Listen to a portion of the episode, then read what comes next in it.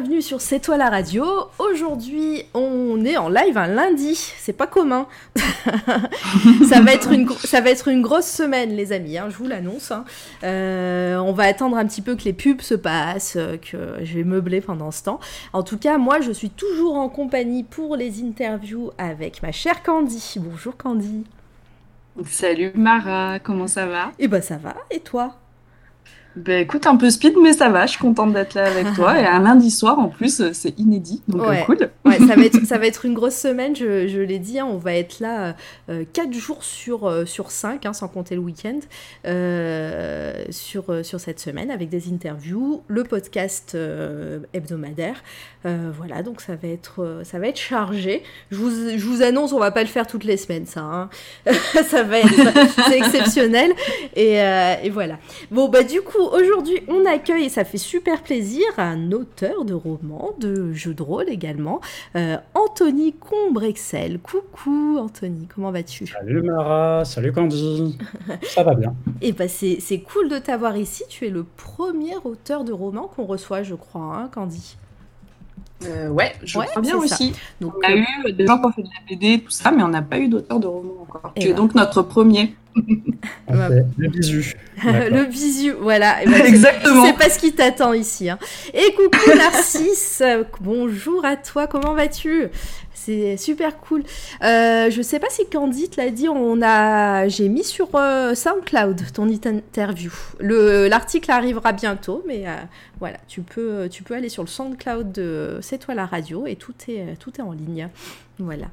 Euh, et puis, et puis, ma foi, ben, on va bientôt commencer. Je sais pas, qu'est-ce que j'ai à dire? Est-ce qu'il y a eu des nouveaux follow aussi il y a 4 jours? Bah, Oui? Il me semble, Mara, que tu as un truc à nous dire à propos du nom de la, de la chaîne déjà. Oui, tout à fait, tout à fait, merci. Ancestral a pris un abonnement. Oh, merci Ancestral, Ah, merci, Ancestral. Toujours là, ton deuxième mois. Tu es le plus fidèle euh, de nos fidèles. C'est cool. Euh, oui, tout à fait. Merci d'avoir euh, de m'avoir dit ça, Candy. Euh, en effet, donc vous allez vous avez remarqué normalement si vous avez eu le- la petite notification pour les gens qui sont déjà follow que le nom de la chaîne a changé. Donc ce n'est plus la- ma chaîne, ce n'est plus Mara Vega, c'est c'est toi la radio, tout attaché, euh, c'est facile. Euh, voilà, hein, c'est toujours la même chaîne, j'ai juste changé le nom. Donc euh, tout simplement, c'est plus, c'est plus logique comme ça. Oui, elle m'a prévenu et c'est même déjà partagé. Au fait, merci pour le host automatique, j'ai constaté ça ce matin. Bah, c'est avec plaisir. Oui, je t'ai mis dans nos, dans nos coups de cœur. euh, dans nos coups de cœur et du coup ça te host euh, directement. Euh, salut ancestral. Bon voilà, après ça parle entre vous. Euh, voilà, après au niveau des nouveaux follow, on a eu euh, il y a 4 jours, parce que oui, ça fait 4 jours qu'on n'est plus, en live. Mineto, merci à toi de nous avoir follow. Je sais pas si tu es ici ou si tu viendras, voilà, on le redira à la fin. Et là arrive VD. Voilà, je ne sais pas qui c'est, mais bienvenue à toi. Euh, voilà, on va commencer, euh, on va rentrer dans le vif du sujet. Là, ça fait quand même combien de temps là que je meuble? 3 minutes 35, le temps que les gens euh, arrivent. Et puis de toute façon, ils arriveront tous en, en cours de- en cours d'émission. Euh, eh bien, Anthony, tu vas passer au grill, c'est à toi. C'est moi le c'est à ton tour. Euh, bah, je vais te demander de te présenter, euh, de nous dire euh, bah, un petit peu ton parcours, ce que tu fais dans la vie, et ce que tu et comment tu es arrivé à écrire, à écrire, à être auteur. Dis-nous tout. Ouais, c'est vaste quand même. Comme Ouais, mais c'est pour ça, c'est pour que tu tiennes. On va voir combien de temps tu tiens. Alors, ça fait un an. Vas-y. Donc, je m'appelle Anthony, j'ai 39 ans. Euh, dans la vie de tous les jours, euh, je suis graphiste. C'est mon boulot des, des- des 35 heures. Et euh, sur les 35 autres heures suivantes, je suis donc auteur de jeux de rôle et auteur de, de romans. Mon, mon parcours il est plutôt classique pour un graphiste, c'est-à-dire que j'ai fait une école d'art, j'ai suivi euh, des cours de communication graphique comme tout bon euh, wannabe graphiste. Et du point de vue auteur qui nous intéresse plus particulièrement aujourd'hui, et eh ben, en fait, j'ai toujours écrit. J'ai écrit depuis que je suis gamin, depuis que j'ai 10 ans. J'ai toujours, mmh. j'ai toujours lu, mais j'ai toujours voulu créer mes, mes, mondes, créer mes histoires. Et du coup, bah, forcément, de, fil en aiguille, moi, j'ai débuté avec le jeu de rôle, mais finalement, c'est vrai que j'ai eu l'opportunité de, d'écrire des romans. Donc, bah, en ce moment, depuis, depuis euh, deux ans et demi, je, je publie. Mais c'est très récent finalement. Ah oui, c'est clair que c'est très récent. Bon, on va, du coup, on va, on va commencer par le commencement, si, si je puis dire. On va parler un petit peu de, de comment tu es venu à créer tes jeux de rôle, euh, d'expliquer un petit peu pour ceux qui connaissent pas, parce que je sais pas si le public qu'on a et, et euh, connaît un petit peu euh, le jeu de rôle, et, et puis ben, nous dire un petit peu tes œuvres et, ce, que, ce que tu en as fait. Ok, bon, bah alors du, du coup, histoire que situe un petit peu le, le, le, loisir. Euh, donc le jeu de rôle, bah, ça consiste, euh, de manière générale, on va dire, parce que tu as pas mal de mouvances, mais ça consiste à se retrouver entre potes autour d'une table ou autour d'un stream Twitch et euh, d'avoir une fiche de perso, une feuille de papier ou, ou un template sur un, sur un site où tu as ton personnage, un, un avatar qui est décrit, que tu as a priori construit, et tu as, dans la plupart des jeux de rôle, du moins les traditionnels, un, meneur de jeu, une, une meneuse, qui, euh, qui connaît une histoire au préalable, qui va la faire jouer au reste du groupe. Elle, euh, elle présente une, situation initiale, une, une scène d'accroche, on va dire, comme une série télé, comme un film, et après charge euh, au reste des gens autour de la table bah, de, de, rebondir sur cette situation pour mettre en scène euh, les personnages que chacun incarne. Donc ça, c'est... C'est le principe. C'est le principe. Et on va dire que c'est le principe général parce qu'effectivement, euh, le, le, médium, le loisir évoluant, tu as pas mal de, de, sous-genres, même si le terme fait un peu péjoratif, mais plutôt de, bah d'excroissance qui ont des modes de, fonctionnement euh, différents. C'est-à-dire qu'on peut avoir 100 MJ, tout le monde joueur, tout le monde MJ. On peut avoir des choses plus euh, théâtralisées. Euh, mais donc voilà. Moi, j'ai commencé en écrivant ce, genre, de, ce genre de jeu. Mm-hmm. Depuis que, ouais, je te dis, depuis que j'ai, je sais pas, très. J'ai commencé dans un club de jeux de rôle en fait quand j'avais 13 ans dans ma ville. Du coup, j'ai testé pas mal de pas mal de gammes, pas mal de produits. Oui, parce qu'il faut savoir que le jeu de rôle, c'est souvent aussi, euh, euh, de manière générale, encore une fois, ça se construit, l'imaginaire se construit autour d'un livre, le livre de base, où il va y avoir euh, un monde décrit, un monde spécifique. Ça pourrait être un, monde à Seigneur des Anneaux, du, du médiéval fantastique, ça peut être quelque chose de très space opéra, du Star Wars. Ça peut être quelque chose de très Lovecraftien, donc plus thriller, plus occultisme, ce genre de choses. Et du coup, chaque jeu de rôle va présenter un monde, va présenter souvent des scénarios et un corpus de règles pour, euh, bah, euh, pour gérer en fait les actions des joueurs. Donc moi, j'ai débuté de, cette façon en créant mes propres jeux de, moi-même. Euh, depuis, depuis, que je suis gamin, en fait, j'ai toujours créé mes propres, mes propres jeux, mes propres petits jeux de société, même euh, quand j'étais tout petit. Ça, ça, a toujours été mon truc. Du coup, euh, le jeu de rôle, ça a ce, cette particularité, on va dire que c'est un loisir ultra riche quand tu es créatif, de te dire que tu vas pouvoir écrire euh, un monde tu vas devoir bricoler comme un mécano des règles, que tu vas scénariser avec des scénarios, que tu peux faire les illustrations, que tu peux faire la mise en page, tu te retrouves en tant que réalisateur, metteur en scène, acteur, selon ton rôle autour de la table. Du coup, il y a un truc hyper euh, gratifiant quand tu es créatif de, de, pouvoir un petit peu toucher à tout, de pouvoir vraiment faire de la mise en scène, d'avoir quelque chose de très interactif. Euh, et, je pense que ça, d'ailleurs, ça m'a pas mal servi euh, pour mes romans actuels, mm-hmm. parce que parce qu'en fait, avoir du feedback euh, de tes joueurs, quand tu les fais flipper, quand tu mets en scène quelque chose dans, dans le noir, dans cette petite maison où ils ont entendu parler d'une légende d'un fantôme, qu'ils disent qu'ils avancent et que tu fais passer un bout de drap. Juste de décrire euh, par étapes ces éléments-là, de voir comment ton public, les joueurs autour de la table réagissent. C'est vachement, euh, c'est vachement intéressant pour après les intégrer, les injecter dans du roman où tu vas te dire le lecteur, voilà peut-être probablement comment il va réagir ou comment, du moins, j'aimerais qu'il réagisse. Donc je vais ménager mes effets de, de telle sorte. Et, euh,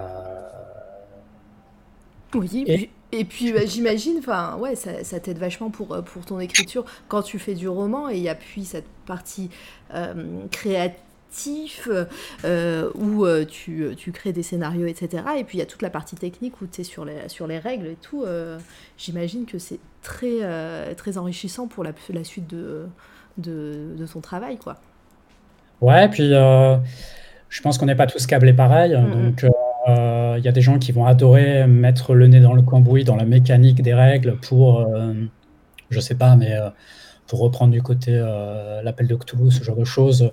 La, la, règle qui permet de faire peur, ou à l'inverse, dans quelque chose de très héroïque fantasy, la règle qui permet de se sentir de plus en plus puissant.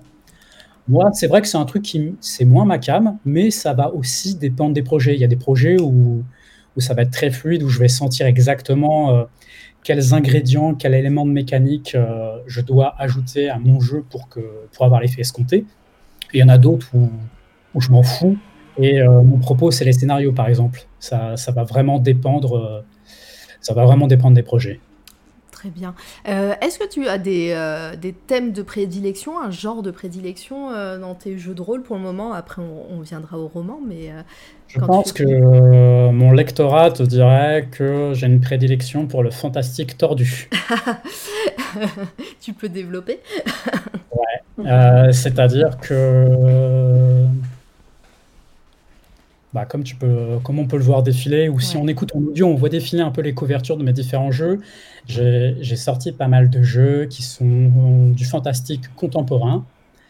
Euh, parce que c'est ce que j'aimais quand j'étais euh, ado. Quand j'étais jeune ado, je me suis construit. Euh, enfin, j'étais de la tribu des, des, dark. Il fallait forcément que ça soit du Stephen King, du Clive Barker, du Lovecraft. Ouais. Et la fantasy, le médiéval fantastique, c'était tout pourri, c'était ringard. Bon, ça, c'est quand j'étais quand j'étais gamin. Maintenant, j'ai changé de bord, presque. mais euh, mais c'est vrai qu'à l'époque, en tout cas, c'était ça. Et du coup, j'en voyais pas beaucoup en jeu de rôle. Du moins, il n'y avait, pas, il y avait pas le produit que dont j'avais envie, ou comme je l'imaginais. Du coup, j'ai décidé de créer mes propres jeux.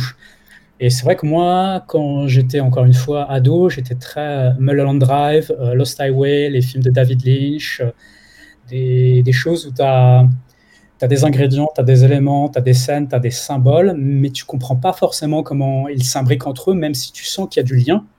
Et je trouvais que ça avait quelque chose de fascinant, ce vide où tu, remplissais le vide de tes connaissances à toi, de ta compréhension, et tu tissais des liens. Et euh, je trouvais ça excitant. Et du coup, c'est des choses que j'ai un petit peu intégrées dans, je crois, ma façon d'aborder le jeu de rôle, du moins mes, mes productions, mmh. avec du fantastique un peu tordu, du grotesque, du burlesque, parce que j'aime bien aussi qu'il y ait des choses un petit peu là, je sais pas, le festin nu, ce genre de choses, donc euh, des créatures étranges, mais qui rigolent, des blagues dans des moments un peu macabres. Euh, moi, j'aime bien les contrastes. J'aime bien les. Euh, J'aime bien que quand il y a un truc très sombre, il y a aussi un petit peu de lumineux. Et qu'à l'inverse, quand, ça, quand c'est bucolique, qu'il y a un truc dark qui se balade en même temps. Mm. Pour créer des, pour créer des, des confrontations, pour que pour qu'il y ait un recul en même temps de, de la personne qui, qui apprécie l'œuvre et qui, qui, puisse se questionner. Donc c'est vrai que c'est mon approche. Euh, je pense que c'est un petit peu euh, le tordu, tu vois. Le, même, même si euh, pour euh, modérer ce que je viens de dire, là, mes derniers romans, finalement, sont beaucoup plus euh, euh, classiques, j'ai envie de dire, entre guillemets, hein, bien sûr. C'est-à-dire qu'ils ne sont pas fantastiques tordus. Parce que j'aime bien, en fait, aussi beaucoup de choses. Donc, j'aime pas non plus, pendant dix ans, faire la même chose. Je trouve ça important, en fait, d'essayer de rythmer par des genres différents, du moins maintenant, en tout cas, pour retrouver du souffle, retrouver l'envie dans un genre, pour pouvoir euh, être à fond quand tu l'abordes à nouveau. Ouais, par, exemple, Par exemple, là, on, voit défiler la couverture de Macadabre, qui, était, qui est un de mes jeux les plus récents, qui est en fait un jeu médiéval fantastique, pour le coup, mais qui est avec la peste noire, qui est très Dark Souls ou Bloodborne. Donc, des, je fais des références aux jeux vidéo, c'est-à-dire des trucs très, très macabres, très poisseux, très Lovecraftien, encore une fois, malheureusement, à défaut de, de meilleurs adjectifs.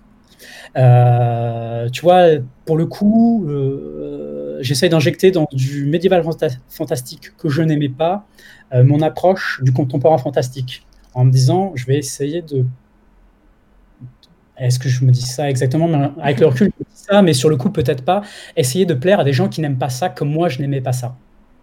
Oui, ou alors euh, même les, même si t'as pas ça en tête, peut-être que eux vont, vont, faire la démarche de, de, de venir parce qu'ils vont être intrigués. Ouais, exactement. Mm. Euh, je vois que ça plaît hein, dans le chat. Euh, Narcisse, il est, il est, il est content.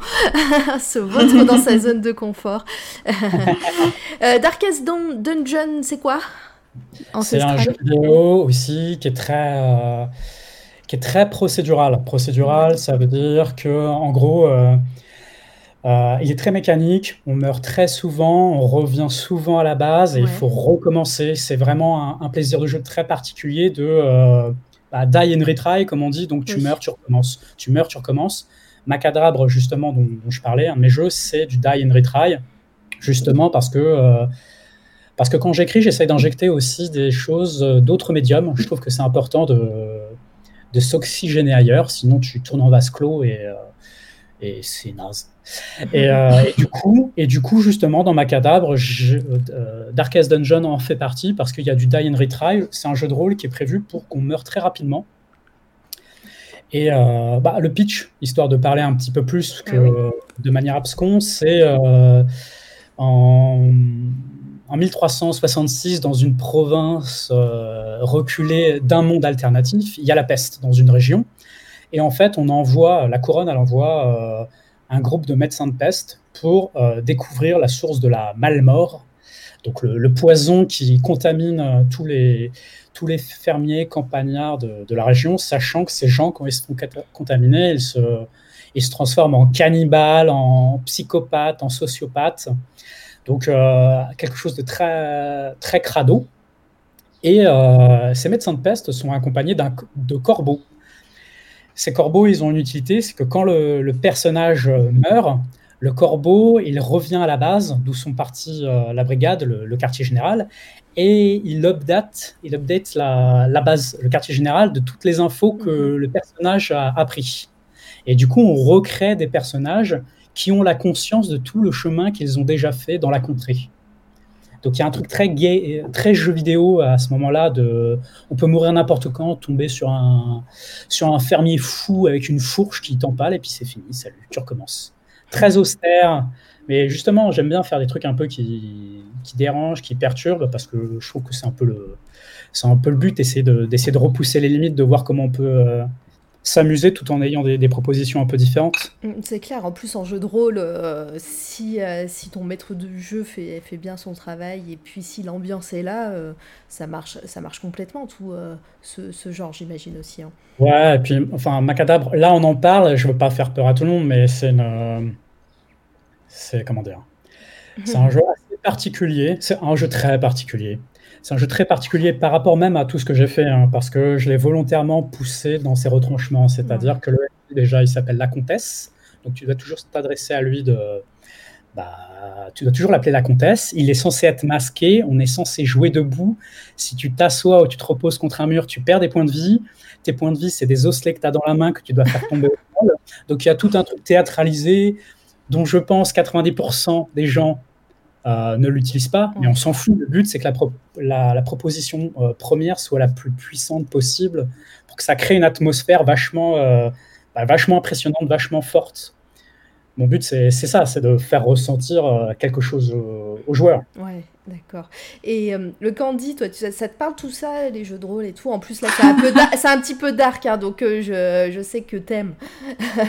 Alors, moi, les jeux de rôle, ça ne me parle pas du tout. Euh, je suis désolée, hein, mais c'est vraiment un truc que j'ai. C'est vrai que quand on que parle je- de jeux de rôle ou en général dans l'inconscient collectif, on pense bah, déjà en plus avec Stranger Things qui, a, qui a remis un peu au goût du jour le truc, on pense à du Ouais, donjon, on pense à du donjon et dragon, du médiéval fantastique comme tu Donc là, là euh, le fait qu'Anthony parle d'autres choses, est-ce que du coup ça ça te donne envie? Alors, euh, moi, j'ai du mal avec euh, les jeux euh, en général, en fait. Mm. C'est très bizarre, hein, je sais, mais, euh, mais ça, ça me gonfle, en fait. J'arrive pas à m'amuser, moi, euh, en jouant. Euh, mais je me dis, euh, la manière dont tu le décris et le fait que ce soit un peu plus vivant que juste autour d'un d'un plateau de jeu où on déplace des pions, Ouais. euh, qui a un vrai euh, mise en scène, en fait, euh, je pense que c'est quelque chose qui pourrait m'amener à, aim- à aimer ça, d'autant plus que tu as l'air d'avoir des, des thèmes qui me parlent, puisque moi j'aime bien ce qui est dark et tout ça. Et, euh, et du coup, je me posais une question, est-ce que c'est toi qui fais aussi les graphismes qu'on voit là, euh, quand Ouais. tu fais un jeu de rôle, ou tu fais que le, que le script, entre guillemets? Je sais pas comment ça se passe, donc euh, Ah ouais, non, non. dis-moi tout. Alors, moi, j'ai été édité euh, chez des, idées- des éditeurs pro, euh, enfin classiques, pendant de longues années. Mais les cinq dernières années, c'est moi qui m'auto-édite. Euh, pour plein de raisons que je peux développer plus tard. Mais du coup, euh, Macadabre, par exemple, c'est moi qui ai tout fait. Je- alors, euh, il faut rendre, euh, faut rendre honneur à la personne, c'est que j'ai repris un jeu qui existait déjà, que, qui, qui s'appelle, attention, Chevalerie et Sodomie. J'espère qu'on de Twitch. Allez, voilà, c'est parti. En fait, chaque personne qu'on interview ici tente de nous strike. À chaque Ah fois, oui, on a ça. des choses. Euh, On a des tentatives de strike, mais qui n'aboutissent jamais, donc on est contente. Mais Il a, il, il a, il, a, il a pas dit ce mot, ce Twitch. hein. Coucou Cobal, euh, bien, bienvenue à toi, installe-toi. Merci, euh, merci pour le follow. Donc en fait, ouais, j'avais, euh, j'ai repris euh, ce jeu-là que j'aimais bien, que je trouvais qui était hyper euh, rentre dedans. Euh, si je puis, si je puis me c'est le cas de le dire. Non, mais bon, voilà, allez, allez, vas-y. c'est un terme provocateur, mais en fait à l'intérieur c'est pas c'est pas ça. Mais du coup il y avait déjà une ossature en fait que je me sentais de reprendre, où je voyais en fait où pluguer mes propres mes propres idées en fait, et euh, de le faire rapidement parce que c'est un jeu que j'ai écrit en deux mois, où j'ai tout fait en deux mois. C'est hyper rare comme euh, temps de développement. Euh, pour, un, pour un jeu de rôle, ça m'est jamais arrivé de, de faire quelque chose d'aussi rapide. hein. Souvent, ça me prend un ou deux ans euh, minimum. Et là, en deux mois, euh, en deux mois où j'étais quand même assez libre. hein. Et donc, voilà, j'ai tout fait. C'est moi qui ai fait les dessins, c'est moi qui ai fait la mise en page. Comme je suis graphiste, et effectivement, ça, ça aide pas mal. hein. Et, et comme je me débrouille quand même un petit peu en dessinant, et ben, ça, ça faisait le job. Et, et oui, et du coup, il y avait une seconde partie à la question? Si tu Non, c'était savoir si, ouais, si, si c'était toi qui designais en fait tes jeux. Et moi, en fait, je, je suis tellement euh, noob là-dessus, je ne sais même pas s'il y a un plateau ou si c'est juste, euh, enfin juste. Comment ça se commence l'objet en fait? Est-ce qu'il y a un Ouais, objet euh, de- pour ces, pour ces jeux? Ouais, mais alors, attention, tu, tu es en train de parler d'objets, donc tu es en train de, a priori, faire référence à du jeu de plateau. Donc tu es en train de, Ouais. a priori, plutôt de parler d'un plateau de jeu avec des pions. Euh, traditionnellement, donc euh, toujours avec les guillemets du traditionnellement, le jeu de rôle, c'est plutôt un livre où à l'intérieur, Mhm. tu vas avoir, euh, alors j'exagère encore une fois, mais sur 150 pages, tu vas avoir 50 pages où on t'explique les règles du jeu. Ça paraît beaucoup, mais finalement, quand tu es dedans et que tu dois détailler ton personnage, c'est pas si long que ça. 50 pages où on te décrit un contexte. Comme je viens de t'en parler, euh, on peut te décrire la Mhm. région de, de la province, la géographie, l'histoire de la période. Et dans le meilleur des mondes, 50 pages où c'est des scénarios. C'est-à-dire que le meneur ou la meneuse de jeu va avoir lu au préalable le scénario, va, euh, bah, comme un petit roman, enfin plutôt ça fait une dizaine de pages où on t'explique une situation initiale, le problème, euh, le roi vient de mourir, ses fils, euh, ses trois fils se battent pour la couronne, ils engagent le groupe de joueurs pour dire trouvez-moi des, des Mhm. preuves incriminant mes deux frères pour que ce soit moi qui gagne la couronne. Et euh, du coup, le scénario va te décrire toutes les preuves euh, qui sont trouvables et de quelle manière on peut réussir à les trouver. Donc en fait, à la base, tout, euh, le jeu de rôle traditionnel, c'est purement imaginaire. Tu as juste en face de toi, sur ta table ou sur ton, sur ton application, euh, un petit listing de, ton personnage à toi. Candy, qu'est-ce que je suis en train de jouer Je suis en train de jouer euh, la guerrière machine, euh, Brienne de Tark. Et puis, euh, et puis tu as tout ton listing de, de, ce que tu es, de tes forces, de tes faiblesses, de, de Ah, mon père, il s'est fait tuer par un des frères parce qu'il avait manqué de respect, je le déteste lui, j'ai peut-être du biscuit contre lui. Et autour de la table, en fait, ensemble, on construit l'histoire. Et voilà. Donc en fait, ça a cette forme-là. Après, il y a comme on est à une époque où tous les médias se rejoignent, de nos jours, il y a de plus en plus de posters, de pions, de jetons mhm. pour compter. Mm. Et souvent, ça se règle au jet de dés. Euh, tu sais, tu lances les dés et puis tu regardes si tu rates ou tu réussis une action en faisant plus ou moins qu'une certaine valeur qui serait sur ta feuille de personnage. Alors ça, c'est comme, euh, c'est comme euh, Sheldon dans, dans Big Bang Theory qui prend ses décisions avec le jet de dés. On est d'accord que c'est la même. Ouais, ouais, c'est ça. C'est exactement ça. Enfin, c'est l'idée, tout à fait. Voilà. Bah alors, du coup, moi, je me suis volontairement pas trop renseignée sur le jeu de rôle pour euh, jouer un peu aussi le jeu de gens peut-être qui ne connaissaient pas. Et du coup, c'est pour ça que peut-être euh, mes questions te paraissent un peu euh, banales. En fait, mais c'est vraiment que. Banal parce qu'à partir du moment où tu as des questions, je mhm. trouve que c'est normal d'expliquer parce que c'est pas, pas si connu que ça. Donc. Ben voilà, du coup, je me dis, c'est bien d'étayer un petit peu, et puis peut-être que dans le chat aussi, il y a des gens qui connaissent pas. Et, euh, et moi, je trouve que, comme tu le disais, Mara, euh, c'est vrai que, ben voilà, moi, je connais pas euh, les jeux, c'est pas un truc qui m'attire. Mais le fait que ce soit plus joué comme ça, que, enfin, qu'il y ait un vrai scénario et que, que ça amène quelque part, et qu'il y a un peu un jeu de comédie finalement, parce ah que bah, est-ce que tu vas bluffer Voilà, je pense que ça, ça peut amener des gens qui sont pas joueurs à se mettre au jeu de rôle finalement.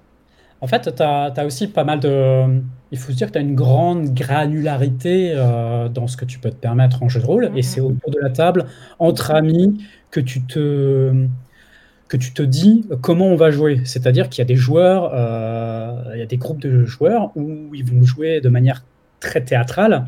C'est-à-dire qu'ils vont s'exprimer oralement euh, comme si c'était les personnages. Oh là, mhm. mon brave, comment allez-vous? Il y en a d'autres qui vont juste dire euh, bah, je lui demande comment il va. Donc en fait, il y a des, tu as des, des jauges de, de, plus ou moins immersives, on va dire, et c'est selon surtout euh, ton, ta, ta, capacité à, à, appréhender le jeu et aussi comment tu es à l'aise. Souvent au début, euh, tu ne te la racontes pas en, en, faisant un speech comme si tu faisais un, je sais pas quoi, une plaidoirie. Quoi. Forcément, mm plus timide, c'est pas forcément facile à la base de te dire je dois incarner quelqu'un d'autre, est-ce que j'ai pas l'air ridicule autour de la table, est-ce que les autres sont pas en train de me juger parce que je suis en train de me prendre pour quelqu'un que je ne suis pas? Mais finalement, si le scénar est bon, si on dit euh, vous, baladez dans la, vous vous baladez dans la rue, il y a un mec qui tombe à vos pieds, il a un couteau euh, dans le ventre et vous, il a une lettre cachetée, il vous dit vite, donnez ça au roi ou rapportez ça à la police. Bah là tout de suite, tu es un peu pris au jeu. Si on te joue la scène où il pleut, euh, qu'il y a de l'orage et qu'il y a des mecs euh, cagoulés euh, derrière toi, qu'est-ce que tu fais? Si on te met un oui, peu bah moi je me prends au jeu direct. Hein. en, fait, tu vois, en fait, et là du coup on est, oh, c'est du jeu, c'est vraiment du jeu en fait, le pur, pur, c'est gendarme et voleur, tu vois. Mais en mm. fait, mais en fait, t'as pas vu le truc venir et tu t'es mis dedans et puis t'es parti. Et souvent, c'est vachement des paysans, c'est vraiment de l'évasion en fait. Et, comme aussi, excuse-moi, c'est juste que du coup, tu as plein d'univers différents. Donc il y a des gens qui vont détester le côté très dark ou très euh, contemporain. Il y a des gens qui vont kiffer euh, faire euh, du pur médiéval fantastique, prince, princesse, dragon. Et, ce qui est bien, c'est qu'il y en a vraiment pour tous les goûts de nos jours. Hmm. C'est clair. Et, euh, et, du coup, pour en revenir à ton travail, toi, qu'est-ce que tu conseillerais Est-ce que toi, tu, tu, as fait beaucoup de, de jeux de rôle euh, accessibles aux débutants ou c'est plutôt pour les personnes qui ont déjà pratiqué le jeu de rôle ou, euh, Et sinon, bah, quel, jeu tu nous, tu nous conseilles pour que j'initie Candy, du coup? Bah, Il y a toujours une réponse un peu de, un peu de Normand qui serait de dire que le pitch qui te, qui te fait kiffer, c'est celui par lequel il faut commencer. Ouais.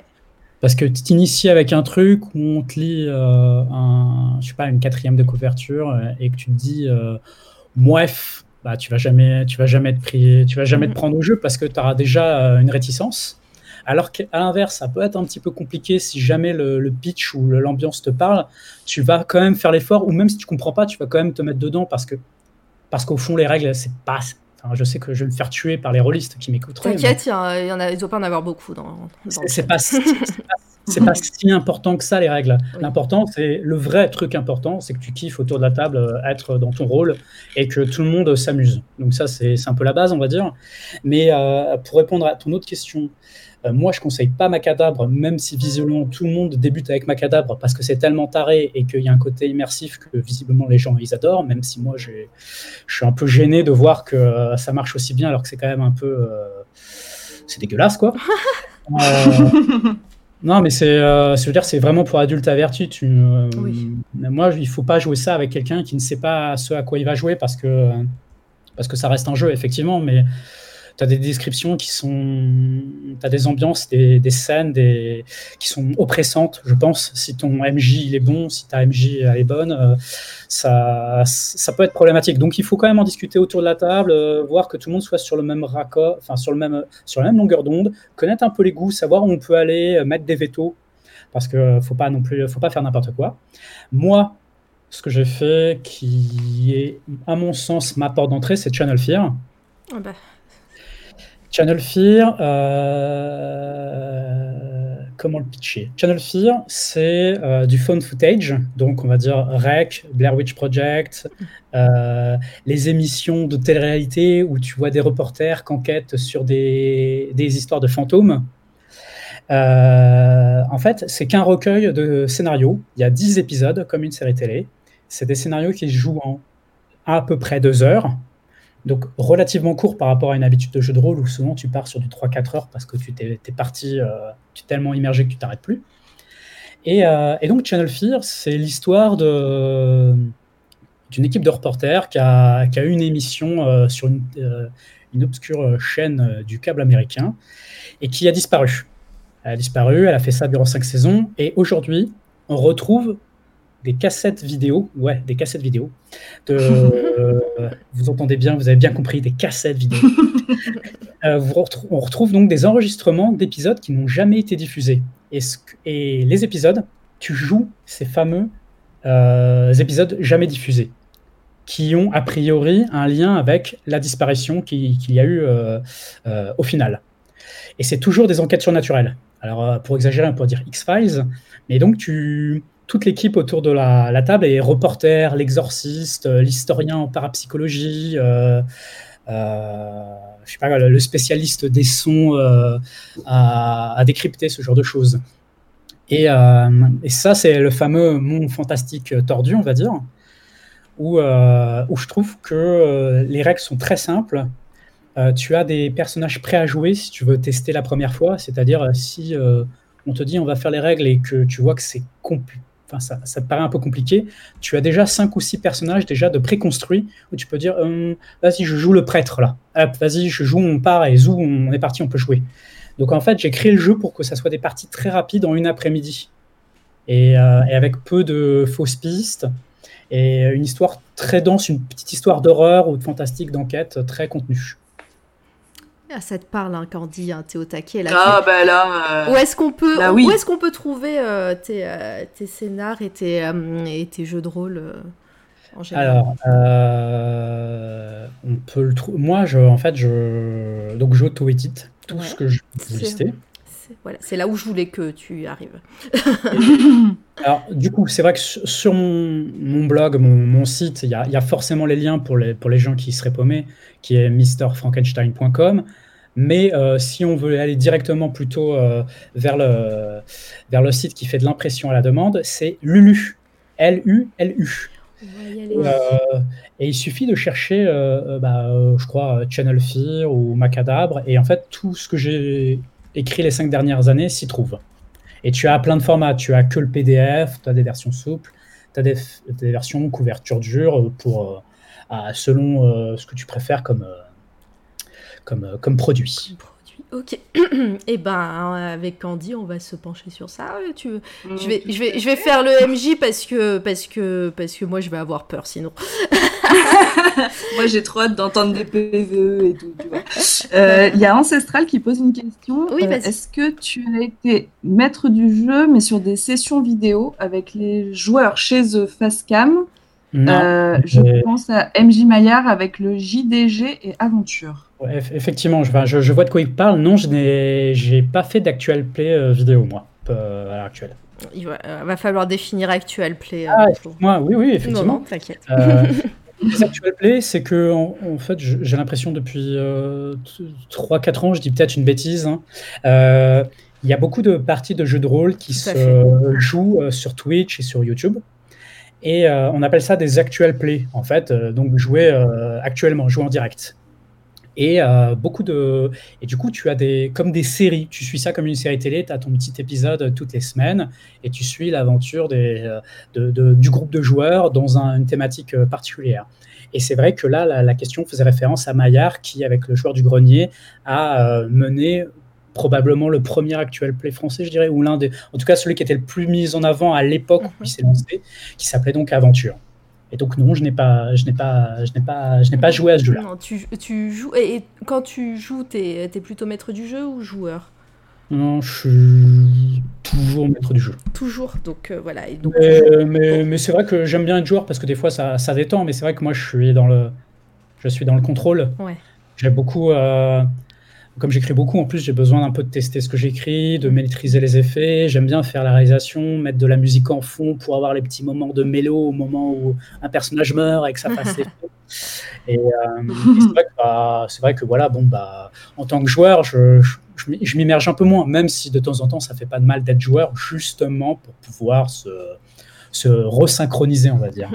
bah, du coup, pour répondre à Ancestral, c'est que pour ton plaisir en fait. Tu fais pas ça. euh, Non, non, non. Oh, oh, de- de- devant public. Euh, très bien. Et euh, pour un petit peu dévier vers, la- vers le, le prochain thème, euh, le, jeu vid- le jeu vidéo, le jeu de rôle, pardon, c'est encore ton actualité? Est-ce que tu en fais toujours? Est-ce que ton, ton dernier jeu de rôle, c'était Macadabre, tu disais? Bah, en fait, ou- ouais, en fait mon dernier, c'est plutôt finalement Channel Fear, l'intégrale. Mais ouais, ouais, je, je continue. Après, moi, j'écris d'une certaine façon, c'est-à-dire que j'ai cinq- j'ai 80 projets en même temps. J'ai 80, j'ai j'ai 80 documents Word qui sont 80 projets. Quand tu dis 80, c'est en exagérant ou c'est vraiment 80 C'est vraiment 80. J'ai 80, j'ai 80. Non, parce que en exagérant, c'est plutôt 110, parce que j'ai un document où j'ai une trentaine d'idées qui ne sont pas suffisamment euh, euh, denses pour pouvoir justifier un, un jeu ou un roman. Et j'ai 80 projets, on va dire, et je note euh, avec les années des. bah, des fois, quand j'ai un bout d'idée, je le note dans le bon fichier, Mhm. parce que c'est la thématique euh, Star Wars, enfin, la thématique Space Opera, on va dire, la thématique médiévale lumineux, la thématique médiévale dark. Et, euh, et quand ça arrive à point, et quand je me dis, ah, il reste plus que 20% du boulot à faire, je me mets dessus et je le sors. Mais en fait, je sais jamais quand va sortir un truc tant que j'ai pas euh, le- suffisamment d'ingrédients. Ok, et du Et coup, et du pareil coup pour- ça peut être du jeu de rôle ou euh, ça peut être autre chose au final. Ouais, parce qu'en fait, des fois, je- j'ai des. Tu vois, des- je me dis, ah, ça, ça ferait un super jeu de rôle. Je me note pas mal d'idées de contexte. Et puis, au bout d'un moment, je m'aperçois que je n'ai pas de mécanique ou que. euh, ou j'ai que 3-4 personnages. Et je me dis, mais en fait, ça ferait vachement un roman plutôt. plutôt à l'inverse, des fois, j'ai un monde. Je me dis, bah, si tu as juste un monde, c'est un peu chiant. Un roman, c'est juste un monde. Bah, fais-en plutôt un jeu de rôle. C'est un décor de, de jeu de rôle, en fait. Donc, des fois, je permute. D'accord, bah au final, euh, c'est une question que j'allais avoir euh, plus tard dans l'interview, mais tu, tu y réponds un petit peu là. Euh, au final, toi, tu arrives complètement à avoir plein de projets ouverts et tu pioches et tu, enfin, tu, tu les agrémentes au fur et à mesure et après tu, tu, tu te mets sur un projet quand, quand tu, euh, tu sens que c'est bon, mais, euh, mais au final, tu arrives à te disperser comme ça plutôt que de te concentrer sur un truc euh, pendant des années ou des mois. Je sais pas si je dirais plus, si, je sais pas si je dirais que j'arrive à me disperser plutôt que je n'arrive pas à me concentrer. Ouais. oui, il y a une nuance en effet. Très bien. Euh, et bah du coup, on va passer, on va passer plutôt euh, donc à la partie euh, qui nous intéresse un petit peu plus ici sur cette toile à radio, sur la partie roman. Et, et nous, avec Candy, même combat qui dit Narcisse. Il y a une petite nuance. et sur la partie roman. Au final. Euh, nous, avec Candy, on est en train de lire, enfin moi j'ai fini, Candy est en train, euh, lire ton premier roman édité chez 404 éditions, c'est ça hein, qui me semble. Il s'appelle Presque Minuit. Euh, Est-ce que tu peux nous raconter un petit peu euh, l'histoire du projet et comment en fait tu as, réussi, puisque c'est une belle histoire au final, comment tu as réussi à te faire éditer? Alors déjà, je fais juste un petit... Euh, Erratum petite nuance, Ouais. c'est qu'en fait j'ai eu un, un roman, un très court roman d'horreur qui est sorti il y a... On t'a perdu. Moi? Ah, c'est bon. Non, mais d'un coup, ça s'est arrêté. Mais c'est bon, t'es D'accord. revenu. Ok. Bon. Euh, ouais, je disais que j'avais je faisais juste une petite parenthèse, c'est qu'en fait, euh, j'ai eu un roman qui est, qui est sorti il y, a, il y a plusieurs années, un court roman d'horreur, Ouais. et euh, qui s'appelait Pleine Lune, un, sur, un roman de survie dans, dans, le- dans le sud de la France avec des loups-garous, ce genre de choses, euh, qui est paru en premier. Mais effectivement, mon premier roman écrit, c'est Presque Minuit, même si c'était le quatrième. euh, euh, attends, je dis une connerie. Non, presque minuit, c'est ouais, je, je me mélange un peu. Effectivement, presque minuit, c'est le, le premier que j'ai écrit, même si du coup, c'est le deuxième publié. Mais c'est vrai que c'est vrai que euh, presque minuit a beaucoup a eu beaucoup plus de euh, beaucoup plus de mise en avant, on va dire, Euh, parce que euh, parce que c'était pas le même type d'éditeur. Mhm. Pleine Lune était un micro-éditeur et Presque Minuit, bon, bah, c'est beaucoup plus conséquent. Et du coup, justement, je- comme j'ai gagné le prix, euh, ça a une, euh, une mise en valeur plus, euh, plus, plus conséquente. Euh, Et du coup, comment comment t'as réussi à, à te faire éditer Raconte-nous. eh En vrai, ben, je connais l'histoire, mais euh, c'est pour les gens. on joue le jeu. Voilà, joue le jeu. Euh, donc ouais, en fait, moi, Presque Minuit, je l'ai écrit il y a 10 ans. Je l'ai écrit il y a 10 ans. euh, Je l'ai écrit il y a 10 ans. Et, et j'ai- postulé un peu partout sans trouver, sans trouver d'éditeur. Il y a quelques années, il y a, ouais, il y a, il y a, il y a 3-4 ans, je l'ai auto-édité. Donc, comme je m'étais lancé euh, en jeu de rôle euh, dans l'auto-édition, je me suis dit, bon, personne veut ton roman. Maintenant, le truc, il dort depuis X années dans ton disque dur. euh, ça sert à rien. Enfin, les, projets sur le disque dur, ils servent qu'à toi, ils servent pas aux autres. Donc, édi- édite-le même si c'est juste en auto-édition, même si c'est moins glorieux, on va dire. Euh, donc, je l'ai- sorti de moi-même. euh, je l'ai auto-publié pendant un an et demi, deux ans. Et au bout de deux ans, je me suis dit, bon, euh, je fais plus de ventes. Maintenant, le, roman a connu sa petite vie. euh, ça, ça sert plus à, ça sert à rien de s'entêter davantage. Je vais le, je vais le rendre disponible gratuitement. Et au moment où je veux le rendre disponible gratuitement et où je me demande comment, comment faire, en fait, c'est pas si simple de rendre disponible gratuitement un roman si on veut qu'il soit un minimum lu. Si c'est juste pour que ça soit un fichier sur ton disque, sur ton site internet, c'est cool. Mais le but, c'est quand même que ça soit lu par des gens, sinon, sinon ça sert à rien. Donc j'ai regardé ce qui se faisait. Il y avait une plateforme de, de, de comment on dit, une plateforme d'écriture de texte euh, qui s'appelait donc 404 Factory, où en fait euh, n'importe qui peut écrire euh, ses nouvelles, ses romans, les chapitrer et les faire lire aux autres. C'était un truc que je trouvais intéressant au cas où, euh, au cas où j'ai envie de- d'en écrire à nouveau, c'est d'avoir un feedback des, des gens. Du coup, je me suis dit, ah, pas mal, 404 Factory, bah tiens, euh, ça vient de commencer, un truc pour les geeks. Mon roman, il est quand même très, très geek, on va dire. Et euh, c'est-à-dire qu'il y a beaucoup de beaucoup d'éléments à l'intérieur qui, sont, euh, qui sont liés à la pop culture. Et du coup, je me suis dit, je, je vais le mettre en ligne dessus. Et au moment où j'ai voulu le mettre en ligne dessus, ils ont lancé euh, pour la première fois ce qu'ils appelaient le, Grand Prix 404, qui était donc, euh, si vous postulez à ce, si vous postulez à ce prix, euh, faut que votre roman soit terminé. Et si vous gagnez, eh bien, il sera édité au format papier. Donc je me suis dit, euh, ouais, bon, j'ai déjà sorti moi-même, euh, j'ai l'air un petit peu couillon à essayer de repostuler. Mais bon, euh, vu que je voulais le mettre gratuitement en ligne, autant tester. Ouais. Et, puis, et puis il a gagné. Et il a gagné, en plus, euh, il me semble que le prix a été donné euh, au Comic Con à Paris, c'est ça hein? Non? Il n'y avait pas une Euh, histoire comme ça? Je, Alors- je me trompe. Alors, il est donné au Comic Con depuis la seconde édition. Ah, d'accord.